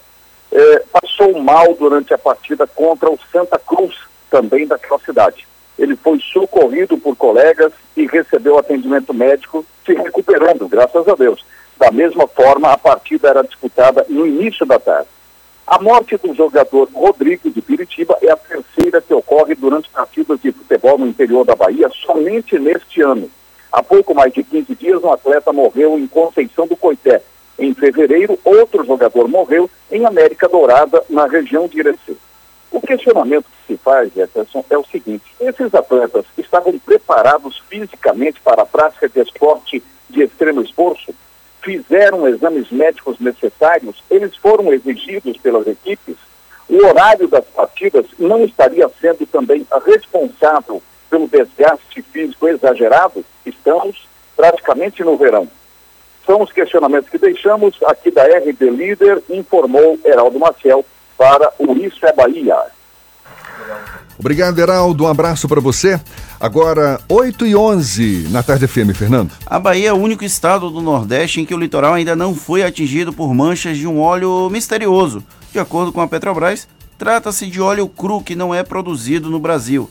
As manchas começaram a aparecer no início de setembro e já causaram mortes de animais marinhos como tartarugas, peixes e até aves. Um laudo da Petrobras encaminhado ao Ibama aponta que a origem do material pode ter sido na Venezuela. Olha, o governador Rui Costa já tem viagem marcada para a Europa, onde no próximo dia 13 participa da cerimônia de canonização de Irmã Dulce no Vaticano. Além de Rui, o prefeito de Salvador, ACM Neto, confirmou presença no evento. A cerimônia vai ser conduzida pelo Papa Francisco e no dia 20 de outubro, uma grande celebração vai ser realizada na Arena Fonte Nova, na capital baiana. Para este evento, a distribuição de ingressos começa nesta terça-feira. E o imóvel unidade da Fundação Emoba vai ficar estacionado em três cidades baianas neste mês de outubro: Salvador, Feira de Santana e São Sebastião do Passé. Na capital baiana, a unidade vai estar estacionada até esta sexta no Salvador Shopping, recebendo doações de sangue entre 8 da manhã e 5 da tarde. No mesmo período, os voluntários podem procurar o imóvel em frente à Secretaria Municipal de Saúde em São Sebastião. Já em feira, os candidatos à doação de sangue podem ir até o Hospital Clériston Andrade. E a partir de hoje, a Tarde FM ganha um novo colunista, um jornalista e economista que estará falando sempre às terças e quintas-feiras sobre temas relacionados à economia. E não só aqui na Tarde FM, mas também no Portal à Tarde e no Jornal à Tarde. É com muito prazer que Armando Avena passa a integrar o nosso time. Bom dia, seja bem-vindo, Avena. Bom dia, Jefferson. Bom dia, Fernando. Bom dia a todos os ouvintes. É um prazer enorme estar com vocês e com a população baiana discutindo as questões econômicas. Você é um jornalista já gabaritado, tem muita influência na área da economia. Dá uma ideia para gente. O que, que você planeja durante essas suas participações aqui conosco, falando de economia? Falando de economia, mas sob que aspectos, por exemplo? Olha, Jefferson, a ideia é que a gente possa falar de economia como as pessoas falam normalmente, sem ser uma coisa muito fechada, muito hermética. A economia, quando a gente conversa e discute e analisa sobre um aspecto simples, ela é relativamente simples. Apenas os economistas têm uma linguagem rebuscada que nós não vamos utilizar. O que nós queremos é discutir com o ouvinte aquilo que lhe preocupa, o seu emprego, a rentabilidade de sua aplicação, quando vai melhorar o mercado de trabalho. São coisas que interessam a toda a Bahia e a todos os baianos. Então a ideia é falar de economia sim, falar dos problemas baianos e dos problemas nacionais, mas com uma linguagem que qualquer um possa entender, sem aquele rebuscamento, tentando prestar um serviço à comunidade. E tem um tema que eu sei que já está na ponta da língua, a construção civil é o setor da economia que mais gerou empregos com carteira assinada na Bahia nos sete primeiros meses deste ano, segundo dados da CAGED, que é o Cadastro Geral de Empregados e Desempregados. Não é isso, Avena? É verdade. Isso é uma coisa muito importante, porque depois de muitas notícias ruins, está se vendo ainda lentamente, mas uma recuperação do mercado de trabalho com carteira assinada. Entre janeiro e agosto deste ano, a IA gerou cerca de 39 mil empregos novos com carteira assinada. Isso significa que nós geramos mais quatro vezes mais emprego do que no ano passado. Então há um lento movimento de recuperação do mercado de contratação com carteira assinada. E o melhor é que a recuperação vem de um setor que estava há muito tempo parado, em recessão, que é a construção civil. Só para você ter uma ideia, e os ouvintes também, Jefferson, é, entre janeiro e agosto, a construção civil na Bahia constru, é, contratou 10 mil novos, 12 mil novos postos de trabalho.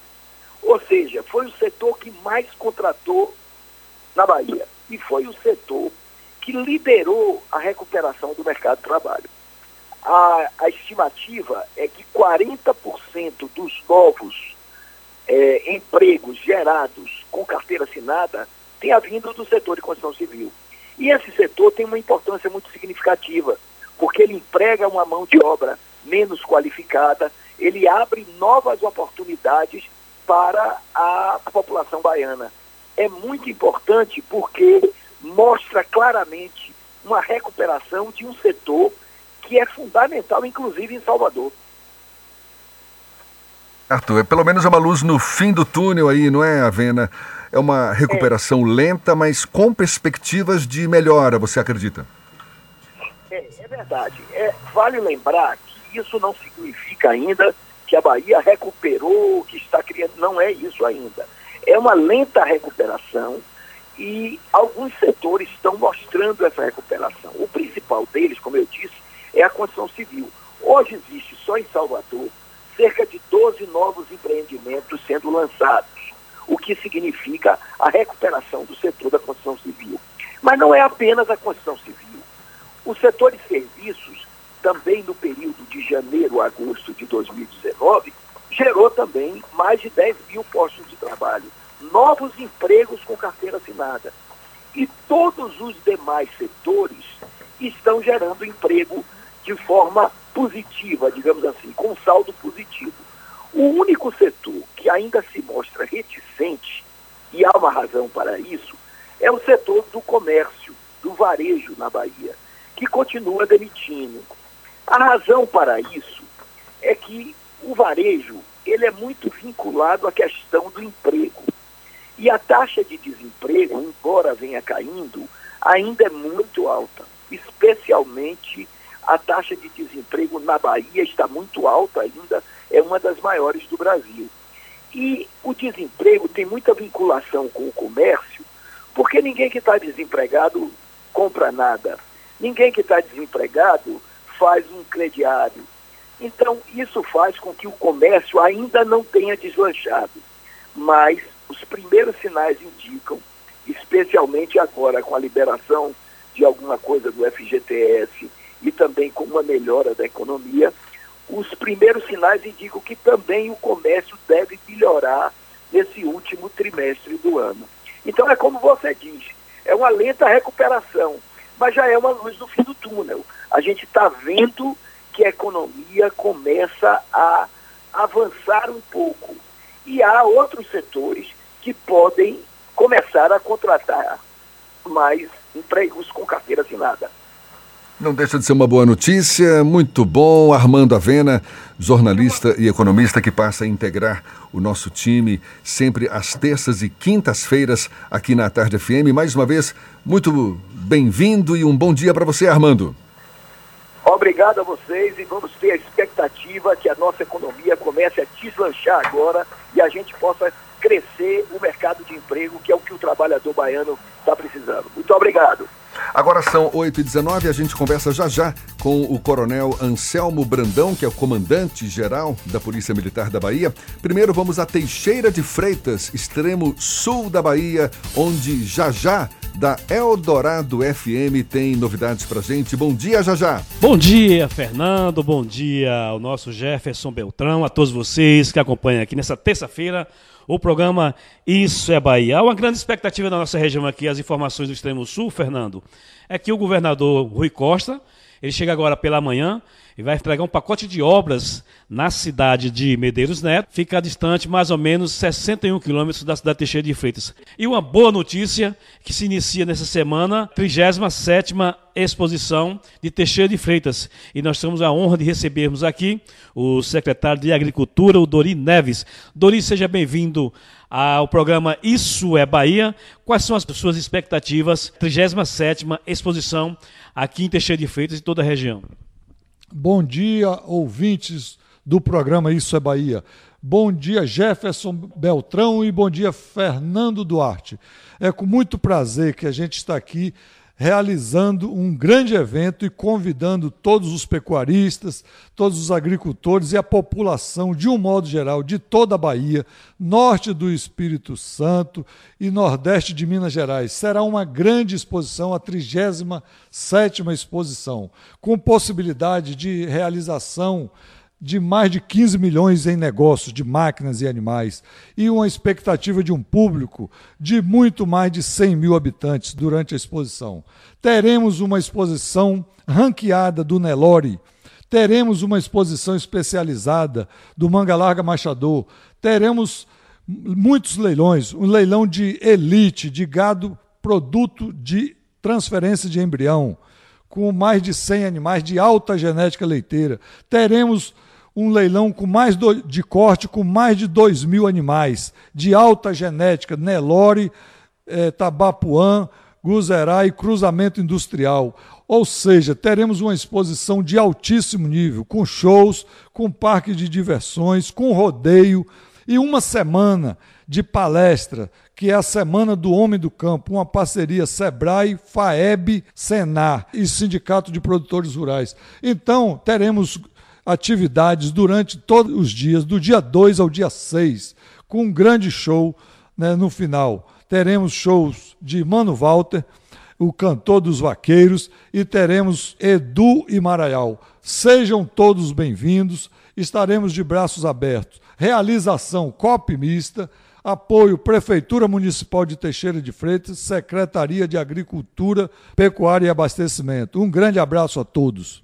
Tá vendo aí, Jefferson? Você também é nosso convidado, você, o Fernando. Saia da capital, venha participar da 37ª exposição. Já já, da Eldorado FM 98.9 para o programa Isso é Bahia. É com você, Jefferson. Obrigado, já já. Agora 8h22. Ele está cada vez mais presente em eventos de projetos sociais, palestras pela Bahia e pode ser um novo personagem político para as eleições municipais de 2020, apesar de que ainda se mostra reticente sobre o assunto. Perguntado sobre a possibilidade de ser candidato no próximo ano, ele pelo menos não descarta completamente a possibilidade. Estamos falando do Coronel Anselmo Brandão, comandante-geral da Polícia Militar da Bahia, nosso convidado aqui no estúdio da Tarde FM. Muito obrigado pela disponibilidade, Coronel. Seja bem-vindo. Um bom dia. Bom dia, Jefferson. Bom dia a toda a equipe do Ratarde FM. Uma satisfação, né? Primeira vez que eu estou vindo aqui na Ratarde FM, né? É, fiquei muito seja... feliz com o convite luz da turma. Seja muito bem-vindo. Estamos aqui à disposição. Já, já que eu toquei nesse assunto, é uma possibilidade o senhor ver com bons olhos sair bem, candidato eu, nas próximas eleições? Eu, quando fui escolhido pelo governador Rui Costa para comandar a corporação, fique certo que nada disso passou em minha cabeça. E no momento ainda eu me reservo a fazer qualquer tipo de posicionamento, porque como eu estou no comando da instituição, eu sigo um regramento de gratidão uma pessoa que não me conhecia, me colocou na função e qualquer decisão nesse sentido tem que passar pelo crivo dele. Ele é o grande fiel da balança. Então, no momento só é polícia, interlocução com a comunidade. Quem sabe lá adiante aí fica na. Só o governador do Rio Costa que vai decidir meu destino. No texto, o Jefferson introduziu uma informação que o senhor está cada vez mais presente. A Polícia Militar está participativa e se aproximando da comunidade. É um objetivo da Polícia Militar ou é um, um objetivo do Anselmo Brandão que está implantando isso dentro da polícia? É, da, é do Anselmo Brandão. Eu tenho uma história de vida de, na, na corporação, sou, eu sou muito ligado à Polícia Comunitária. Tanto que eu lancei um programa logo no início do governo, ninguém se fala nessas questões. Vieram falar de política agora que está chegando próximo. Mas eu tenho um programa chamado O Comandante Vai Até Você. Então eu já fui em todas as unidades no, interior, do nosso estado, visitei praticamente 300 batalhões, mais de 300 cidades e sempre com esse viés de aproximação. Tanto que hoje eu sou um comandante muito presente, estou sempre próximo da comunidade. Isso reflete, né? As pessoas ficam imaginando, qual é o Coronel Anselmo preparou alguma coisa nesse sentido do Anselmo, mas não é isso. O objetivo maior sempre foi uma pessoa assim, desde como tenente, capitão, major, coronel. Aí vem as especulações, as pessoas falam, eu sou filho de Juazeiro, por exemplo, você vai ser candidato a prefeito de Juazeiro, não tem nada disso. Eu acho que a gente tem que entregar o tempo e no momento é focar no que está fazendo. Mas uma, uma estratégia como essa, um comportamento como esse, acaba. É, confunde as pessoas, confunde as pessoas, as pessoas ficam imaginando, né? O próprio governador Ricosta, a primeira coisa que ele me disse, e o e André Curvelo da Secretaria de Comunicação, bote a cara, mostre a polícia, não fique restrito aos quartéis, porque a gente fica aquela coisa, né, que polícia não pode se envolver com política, não pode se relacionar com a comunidade, mostrando a, a, as suas ações, sempre restrita a um público, fech, um público fechado, a boletins internos. E eu abri minha página no Facebook, abri minha página no Instagram, e, eu, e talvez isso seja um grande facilitador de diálogo com a tropa. Hoje todos os soldados se comunicam comigo, me veem, eu, eu brinco, eu vou até eles, eu participo de almoço, de jantar, independente da questão política. Só que agora tem potencializado, né, devido a esse pleito o senhor, é, nessa relação próxima com a tropa, consegue identificar mais fácil eventuais problemas. Quais são os grandes desafios da Polícia Militar hoje aqui no Estado? Olha bem, o grande desafio com a tropa, eu digo que nós temos a todo momento tentando saná-los e levar o melhor. Eu sempre penso na saúde do homem.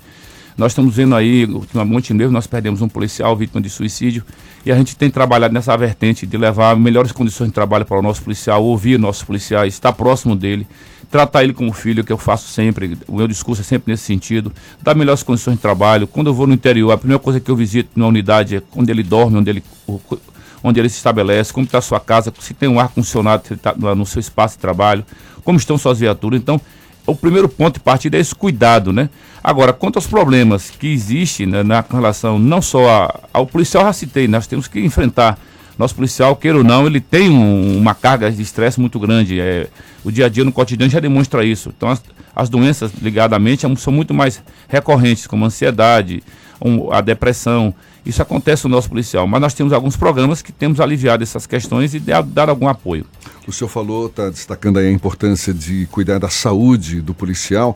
Saber se ele está É. é, protegido, É. se ele está se sentindo bem. O que está sendo feito na prática Olhe da bem, Polícia eu- Militar para que seja resguardada essa saúde, essa Eu vou, citar integridade eu vou citar só um exemplo da saúde mental. Ou seja, hoje ninguém discute saúde mental no país, é uma coisa assim que é, é um tabu. E a Polícia Militar, nós fomos convidados dos Estados Unidos para mostrar uma, uma, uma técnica que nós estamos utilizando já há dois anos de como aliviar o estresse do policial. É uma técnica indiana de respiração com um pouco de meditação. E lá nos Estados Unidos ficaram surpresos, porque é uma técnica que está atingindo muita gente. Ele não, ele não tem como fazer isso para grandes pessoas. É que nós temos atingindo um público muito grande, já temos com 2 mil policiais. Esse ano vamos capacitar mais 500, para o ano vamos aumentar, vamos duplicar essa, essa quantidade de pessoas. Porque esse é, o grande, é, é- é a grande questão. É um programa com a arte de ver a Fundação Indiana nós estamos fazendo. Agora falta outros programas que nós temos aí, como prevenção ao suicídio, programa de prevenção à saúde, com os exames periódicos, é, programas que nós fazemos de maneira transversal, que leva o policial a algumas práticas que ele faz nas unidades quando ele, onde ele se encontra, terapias, yoga, ou seja, todo um- algo que é muito grande. Né? A corporação são 32 mil homens. O desejo de todo policial é ter um terapeuta, não tem como colocar um terapeuta para cada policial. Esses dois mil policiais que inicialmente estão sendo atendidos na capital? Na capital, na capital. Nós só tivemos um grupo em Feira Santana, mas nós queremos estender também, porque grande parte desse- dessa fundação está aqui na capital, porque é o maior núcleo, né? maior número de policiais. Mas nós vamos estender isso para o interior. Inclusive, eu já estou me programando uma, uma visita com, com, a- com a- o, com o nosso secretário. Vou, vou conversar com o nosso secretário de segurança para a gente ver se a gente amplia o atendimento psicológico nas unidades do interior. Vou conversar com ele hoje à tarde, já levando essa demanda, levando mais psicólogo para o interior. A gente tem uma mensagem aqui do nosso colega de trabalho, Rafael Santana. Ele está fazendo uma pergunta aqui para o coronel: se o corporativismo, especialmente na Polícia Militar, compromete a confiança da população na corporação. Não, eu sou um comandante muito aberto. Eu sei o que ele quer dizer assim. Seja, se caso o policial cometa alguma coisa, nós estamos sempre protegendo. Negativo. Nós, eu nunca fui. Eu sou muito. Eu, eu acho que nós temos uma corredoria forte. Uma corredoria para proteger os nossos policiais, principalmente para proteger e também para punir. Não na hora da punição, fique certo que esse comandante tem aplicado a dosimetria certa. Os policiais têm entendido isso. Se de demitir, a gente demite. Se de punir, a gente pune. O mais importante na relação comandante e comandado é respeito e, acima de tudo, ele saber que está sendo protegido no momento que ele estiver operando. Coronel Anselmo Brandão, comandante-geral da Polícia Militar da Bahia, uma das grandes questões quando a gente se refere à Polícia Militar é no âmbito da segurança pública, que é uma questão que envolve todos nós, todos os maiores, enfim, principalmente nas grandes cidades como Salvador. Eu queria que o senhor abordasse essa questão também, porque ainda há um sentimento de insegurança pública em Salvador, pelo menos por grande parte da população, principalmente em bairros mais periféricos e não necessariamente em bairros mais periféricos. Agora, eu queria pedir licença para o senhor responder já já essa questão. Agora, bem. oito e meia, a gente vai fazer um intervalo e volta num instante só nessa conversa com o Coronel Anselmo Brandão, comandante-geral da Polícia Militar da Bahia, aqui no Isso é Bahia. Você está ouvindo Isso é Bahia. A Barra é mesmo um bairro privilegiado. Tem praia, shopping, supermercado. A Barra tem charme, história. E sabe o que é melhor? A Barra agora tem tudo para ser o seu endereço. Chegou o Smart Farol da Barra. Seu quarto e sala completo, com academia, cowork, piscina e muito mais. A partir de 199 mil reais. Visite decorado na rua Marques de Leão. Vendas 2137-4042. Um barzinho, calçadão, um pôr do sol. SESI Saúde, saúde é com SESI. Para cuidar do seu corpo, para cuidar do seu sorriso, para cuidar do seu bem-estar. Para cuidar de tudo isso e muito mais, você pode contar com o SESI Saúde, que oferece serviços em odontologia, fisioterapia, nutrição, consultas, exames e muito mais. Tudo com preços acessíveis e valores especiais. Acesse sesesaudeba.com.br e descubra que SESI Saúde, saúde é com SESI. No futuro, assistentes virtuais farão as tarefas do dia a dia. Senhas do futuro. Nem dígito, nem dígito. E aí, cansou do jornal? Ah, esse futuro não existe. O quê? Esse futuro não vai existir. Não é o futuro. Isso já é o presente mesmo. Quem é Bradesco já tá no futuro. Usa o autoatendimento para comprar euro, deposita dinheiro na conta na hora e ainda deposita cheque direto pelo app. Experimente o futuro com o Bradesco. Sabia que tem empresas que a internet é assim? Tempo restante para transferência do arquivo: 30 minutos. 10 minutos depois. Tempo restante para transferência do arquivo: 28 minutos. 20 minutos depois. Tempo restante para transferência do arquivo: 28. Não, recalculando: 50 minutos. Acabe com a internet lenta e inconstante. Contrate o link dedicado Softcomp. Ligue 4009 8800 zero.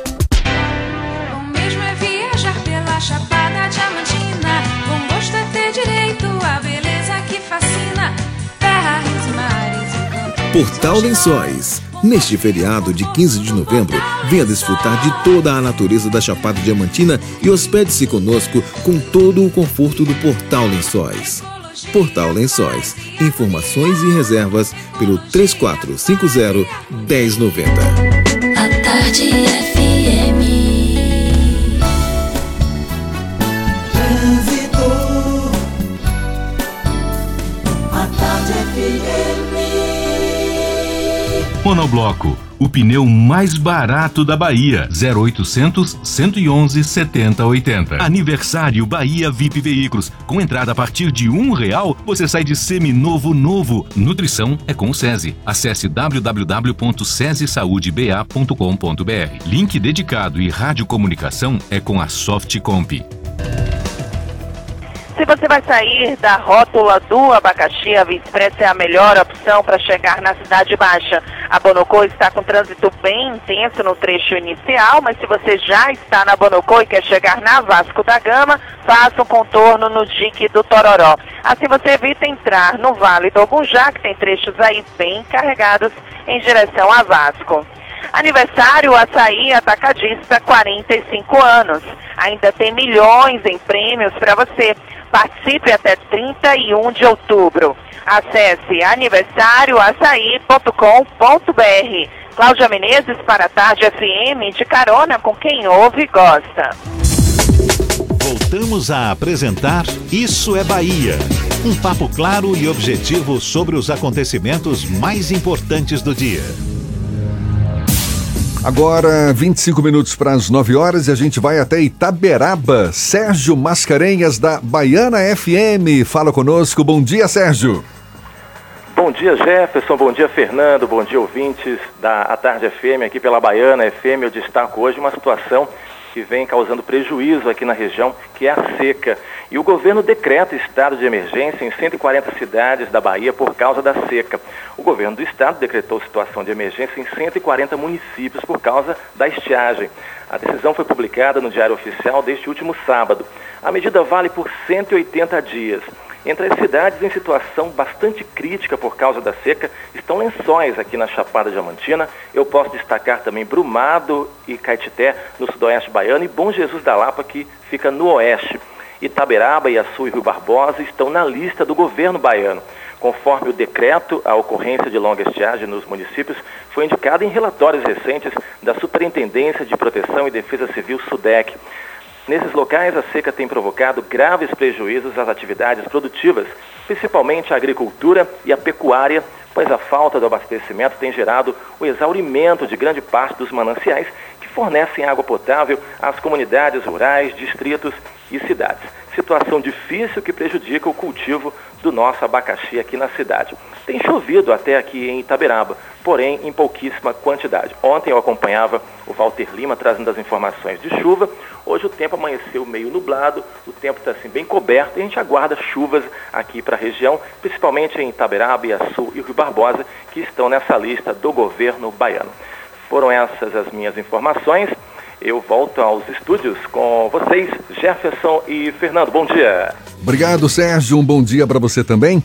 E estamos recebendo aqui no estúdio da Tarde FM o Coronel Anselmo Brandão, comandante-geral da Polícia Militar da Bahia. Coronel, ah, o senhor está à frente de uma corporação que tem como uma das principais missões oferecer, garantir segurança pública à população. E a gente sabe que ainda é muito presente o sentimento de insegurança, principalmente nas grandes cidades. Eu queria que o senhor avaliasse qual Qual a sua avaliação? Por que ainda esse sentimento de insegurança pública, seja em bairros mais periféricos, seja em bairros mais centrais? É um problema endêmico? A gente não tem solução para isso? Olha bem, eu não digo solução, porque aí já está enxugando gelo, nós não enxugamos gelos. O que eu analiso, Jefferson, é que a questão da segurança tem que, dizer, tem que existir uma certa consciência das pessoas que não só com polícia você vai resolver a questão da segurança. O que existe hoje, infelizmente, é um sentimento da sociedade de maneira geral, não é na Bahia, no Brasil como um todo, a questão de você perceber que as coisas não funcionam quando se trata de segurança, principalmente nas respostas que envolvem a questão da punição. Hoje, a pessoa que, tá, que está no mundo do crime tem quase uma certeza que não fica presa. Ela, ela comete o crime sabendo que as leis são frágeis, não estamos aqui culpando o judiciário, são frágeis. Tem outros fatores que a gente não quer analisar, mas tem, tem que ter essa vertente que é muito forte, que isso é a questão da inclusão social. Nós temos uma leva de pessoas hoje, que infelizmente, na cidade como Salvador, muita gente desempregada. Nós temos um problema seríssimo com o consumo de drogas, fortíssimo, ou seja, as pessoas são muito hipócritas nesse sentido, porque querem colocar que a polícia venha resolver essas, essas questões. Hoje nós temos um problema assim sensível, que é, por exemplo, a roupa coletiva cometido por menores, por crianças. Eu nunca pensei em minha vida que nós fosse um dia trocar tiro com crianças. Nós estamos hoje encontrando nas ruas crianças do 12, 13, 14 anos roubando coletivos. Nós temos hoje crianças de 16 anos comandando facções criminosas em alguns bairros. Então isso é um absurdo para a gente. A gente se assusta com isso, porque onde é que está a proteção social? Onde é que está a família? Onde é que está o Estado?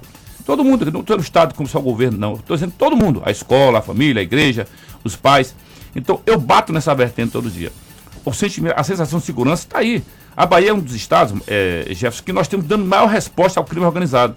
Vocês viram agora que essa semana foram a maior traficante do, hoje considerada no Nordeste, que Dona Maria foi presa, e muitas outras. Nós fomos agora pegar uma quadrilha em Minas, com 12 integrantes que estavam na Bahia.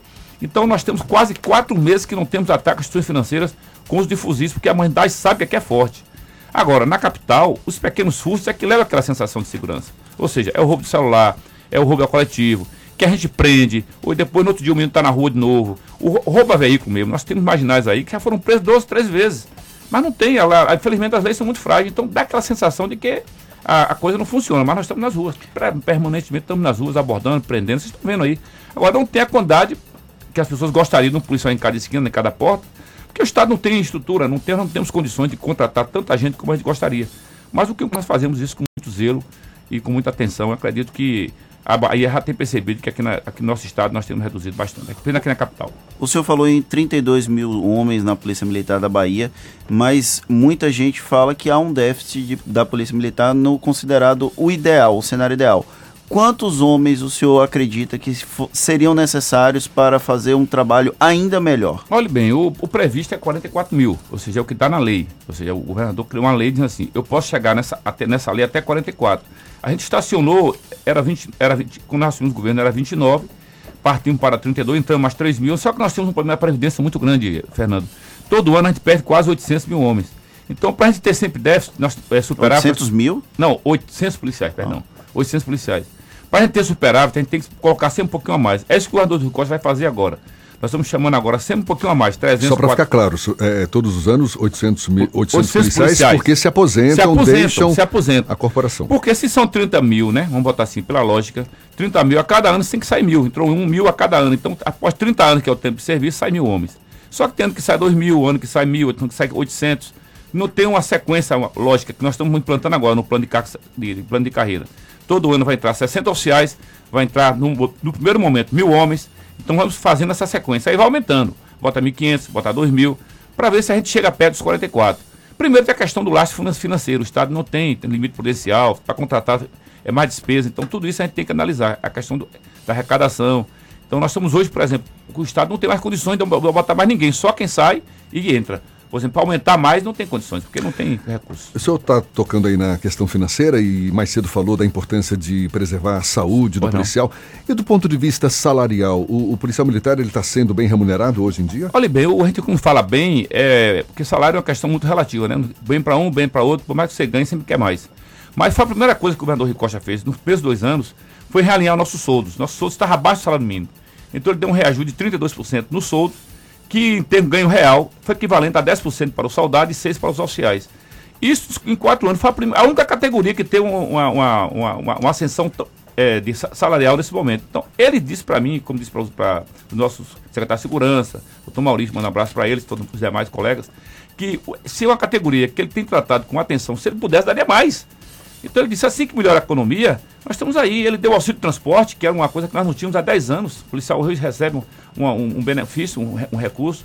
Ele, ele, nós fizemos 18 mil promoções, quase metade do efetivo foi promovido. Ou seja, capacitação, capacitação, quase toda a tropa, todos os policiais hoje deram no mínimo 100 tiros no ano. Então, esse, esse trabalho, viaturas, equipamentos, nós temos feito assim, é, é, é uma constante. Eu digo, eu não me queixo de recursos no governo do Estado. Porque tudo que eu tenho mandado para o governador Ricosta, ele tem, ele tem no, no, nos ofertado. Por exemplo, agora ele vai comprar as melhores pistolas do mundo, que é a pistola Glock. O primeiro lote está chegando aí 10 mil pistolas. Uma pistola que não tem quase zero incidente de tiro, diferente das nacionais. Então são investimentos que a gente tem que fazer aos poucos, né, de maneira progressiva. O senhor tem algum tipo de preocupação com a reforma da Previdência, ela atingir os policiais em geral? Olha bem, é a preocupação de todo o Brasil, né? Todos os policiais. Infelizmente, nós não sabemos ainda como é que vai ficar, aprovar hoje no, no, Congresso, tem uma, uma, uma, proposta de lei para os militares. Vamos esperar. Né? A gente preocupa, preocupa porque a gente não sabe se, como é que vai ficar. O governador Costa tem se posicionado para algumas questões, prisando a questão da Previdência, mas a questão não é só o Bahia, é o Brasil. Então, o que for definido lá, depois que terminar a Previdência, a gente vai ver como é que vai ser os ajustes aqui no Estado. Agora, ele já tem feito reforma aqui, nós já mudamos muitas coisas na nossa reforma estadual, para os policiais, para alguns servidores. Eu acredito só uma questão de ajuste. Recentemente, policiais militares fizeram uma assembleia para discutir pautas de reivindicações da categoria. Pois não. É, 11 pontos que integram, integravam pelo menos essa lista de, de reivindicações. Existe algum sentimento de insatisfação entre os policiais e, por exemplo, possibilidade de greve? O senhor Olha bem, é uma, é, uma, é uma temática que eu não gostaria de discutir assim para não alimentar. Mas o que eu quero dizer para a tropa e para vocês que estão nos ouvindo, que nós estamos a todo momento, é o que eu falei aqui. Como é que você pode se queixar de um governante onde ele está, ele comunica com a tropa, um governante onde o comandante tem acesso direto a ele, um governante que já passou por essas demandas, e a pauta que está sendo colocada é pauta muito ampla, muito extensa. Por exemplo, Plan Serve, é um plano de saúde que é todo servidor, nós temos aperfeiçoado ele, junto com nossa tropa, com melhor atendimento, melhor acompanhamento. Um sistema de RH Bahia de recursos humanos, nós estamos aperfeiçoando ele, mudou agora.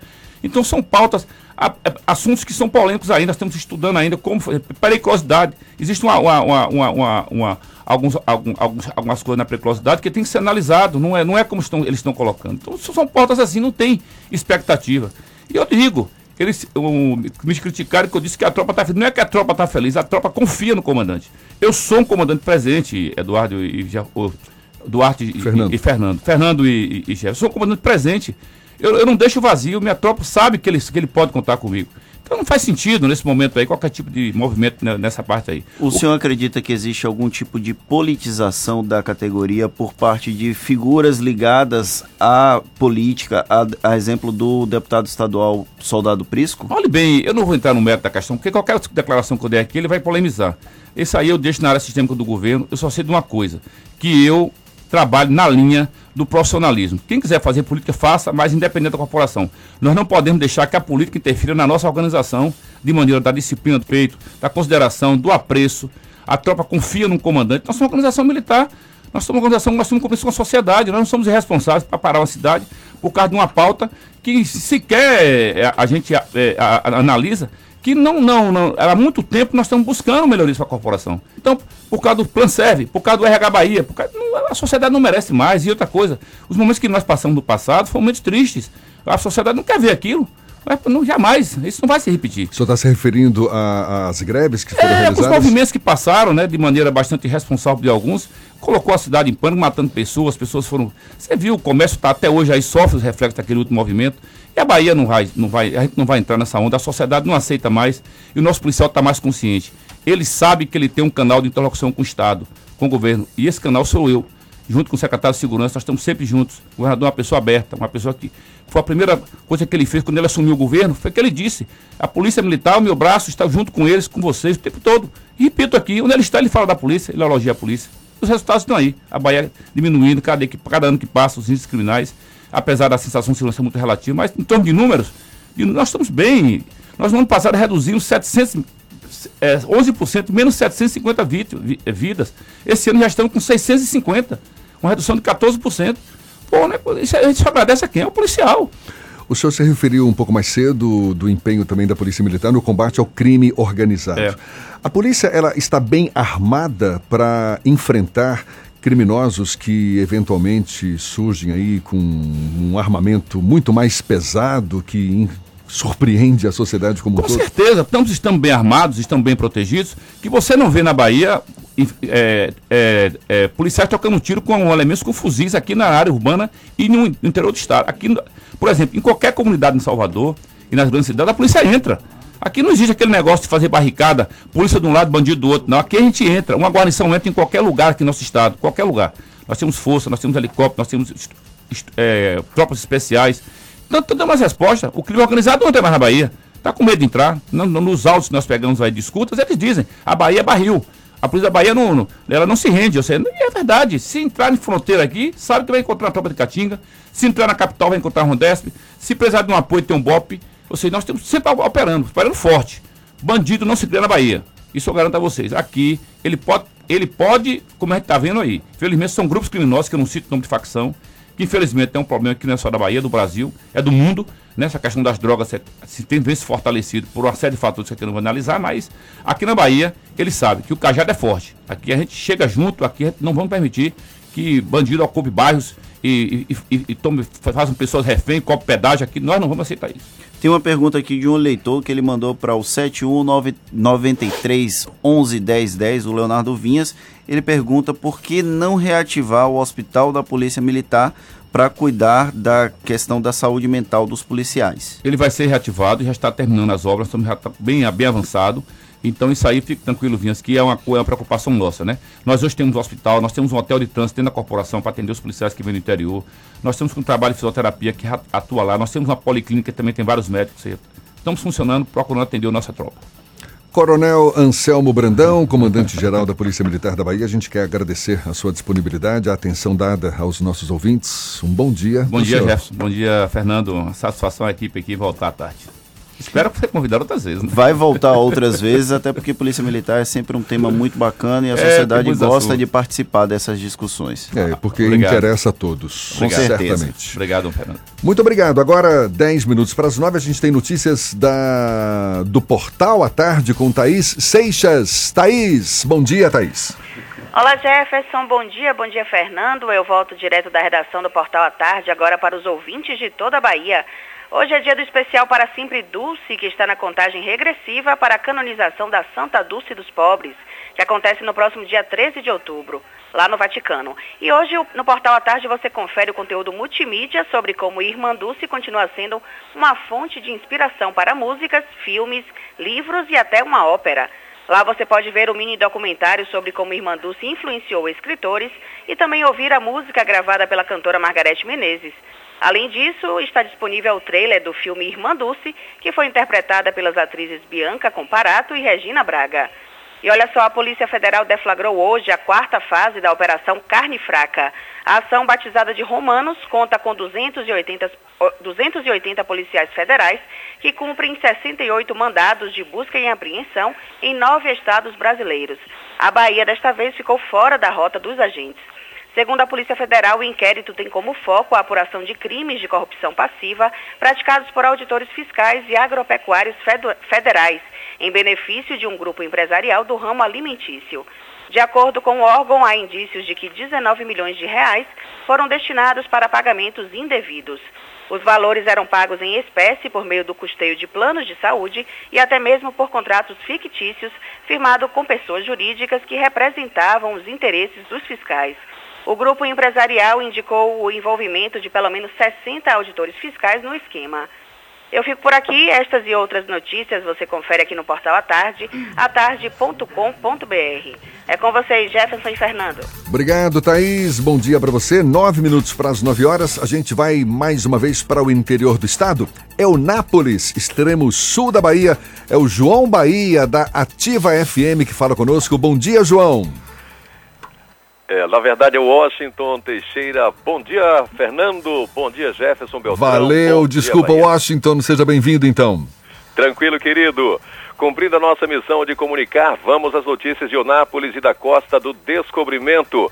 Governador entrega obras em Porto Seguro e assume compromissos com a região. Em menos de 30 dias, essa é a terceira visita oficial do governador Rui Costa à microrregião de Onápolis, que está localizada dentro da mesorregião extremo sul do estado. A primeira vez foi em Itapebi, a segunda em Guaratinga e ontem foi a vez da prefeita Cláudia Oliveira recepcionar o chefe do executivo baiano na terra máter do Brasil. O evento, com a presença de diversas lideranças, confirma uma importante parceria já consolidada entre a gestão municipal e o governo baiano. O novo semianel rodoviário, com 9 quilômetros de extensão e que custou aos cofres públicos 22 milhões de reais, vai desafogar o trânsito no município de Porto Seguro, facilitando o acesso a todos aqueles que buscam aí as belas praias da Olar Norte de Porto Seguro. Essa nova via de pavimentação asfáltica serve de rota alternativa para quem se desloca para Coroa Vermelha, Santa Cruz Cabralha e Belmonte, sem que seja necessário passar pelo centro da cidade, desafogando o fluxo de veículos e melhorando a mobilidade urbana. Além do semianel rodoviário, os governantes entregaram uma escola com 10 salas no bairro Cambolo, um dos mais populosos da cidade, ambulância, viaturas, mudas de múltiplas culturas que fortalecerão a agricultura familiar de diversas comunidades indígenas. O governador encerrou a sua agenda na passarela do descobrimento, onde visitou o programa Saúde Sem Fronteiras de rastreamento do câncer de mama. Com um olhar voltado para a humanização no atendimento à pessoa com portadora, portadora de deficiência, a Secretaria de Saúde realizou em seu núcleo permanente o primeiro simpósio de acolhimento à pessoa com deficiência, que são aquelas que têm impedimentos de longo prazo de natureza física, mental, intelectual ou sensorial, os quais, em interação com diversas barreiras, podem obstruir a sua participação plena e efetiva na sociedade em igualdade de condições com as demais pessoas. Os encontros evidenciaram os múltiplos tipos de deficiências, bem como serviu para identificar os problemas enfrentados por esta população em suas rotinas. A partir da constatação que é preciso melhorar para amparar, o prefeito Robert Oliveira determinou que seja implementado um processo de respostas às complexas questões que envolvem a pessoa com deficiência sobretudo, cumprir a lei e tratá-los com dignidade. Dos estúdios da Rádio Ativa FM em Eunápolis, Bahia, o Washington Teixeira para o Isso é Bahia. Obrigado, Washington. Um abraço para você. Cinco minutos para as nove, estamos chegando ao fim, Fernando. Reta final, mandar um abraço para Sandra Mara, Maria Luísa, Genaildo, Maria Aparecida da Mata, Antônio Carlos Oliveira. Tem gente aqui de Amélia Rodrigues, tem um de Piritiba, tem o Marcos Faria, o Aguinaldo Paiva, o Manuel Sansão e ainda tem Nero dos Santos e a Cristiane Juriti interagindo com a gente. Todo mundo mandou mensagem para o 71 993 11 10 10, o WhatsApp aqui da Tarde FM. Nós voltamos amanhã às 7 horas da manhã com as melhores notícias do dia, pelo menos para achar muito bem informado. Um abraço e até amanhã com Isso é Bahia. Muito obrigado pela companhia, pela confiança, pela parceria também. Amanhã, a partir das 7 horas, estaremos juntos. Portanto, aproveite bem a terça-feira. Já já tem a comunicação de Rivaldo Luna aqui na Tarde FM. Um bom dia para você.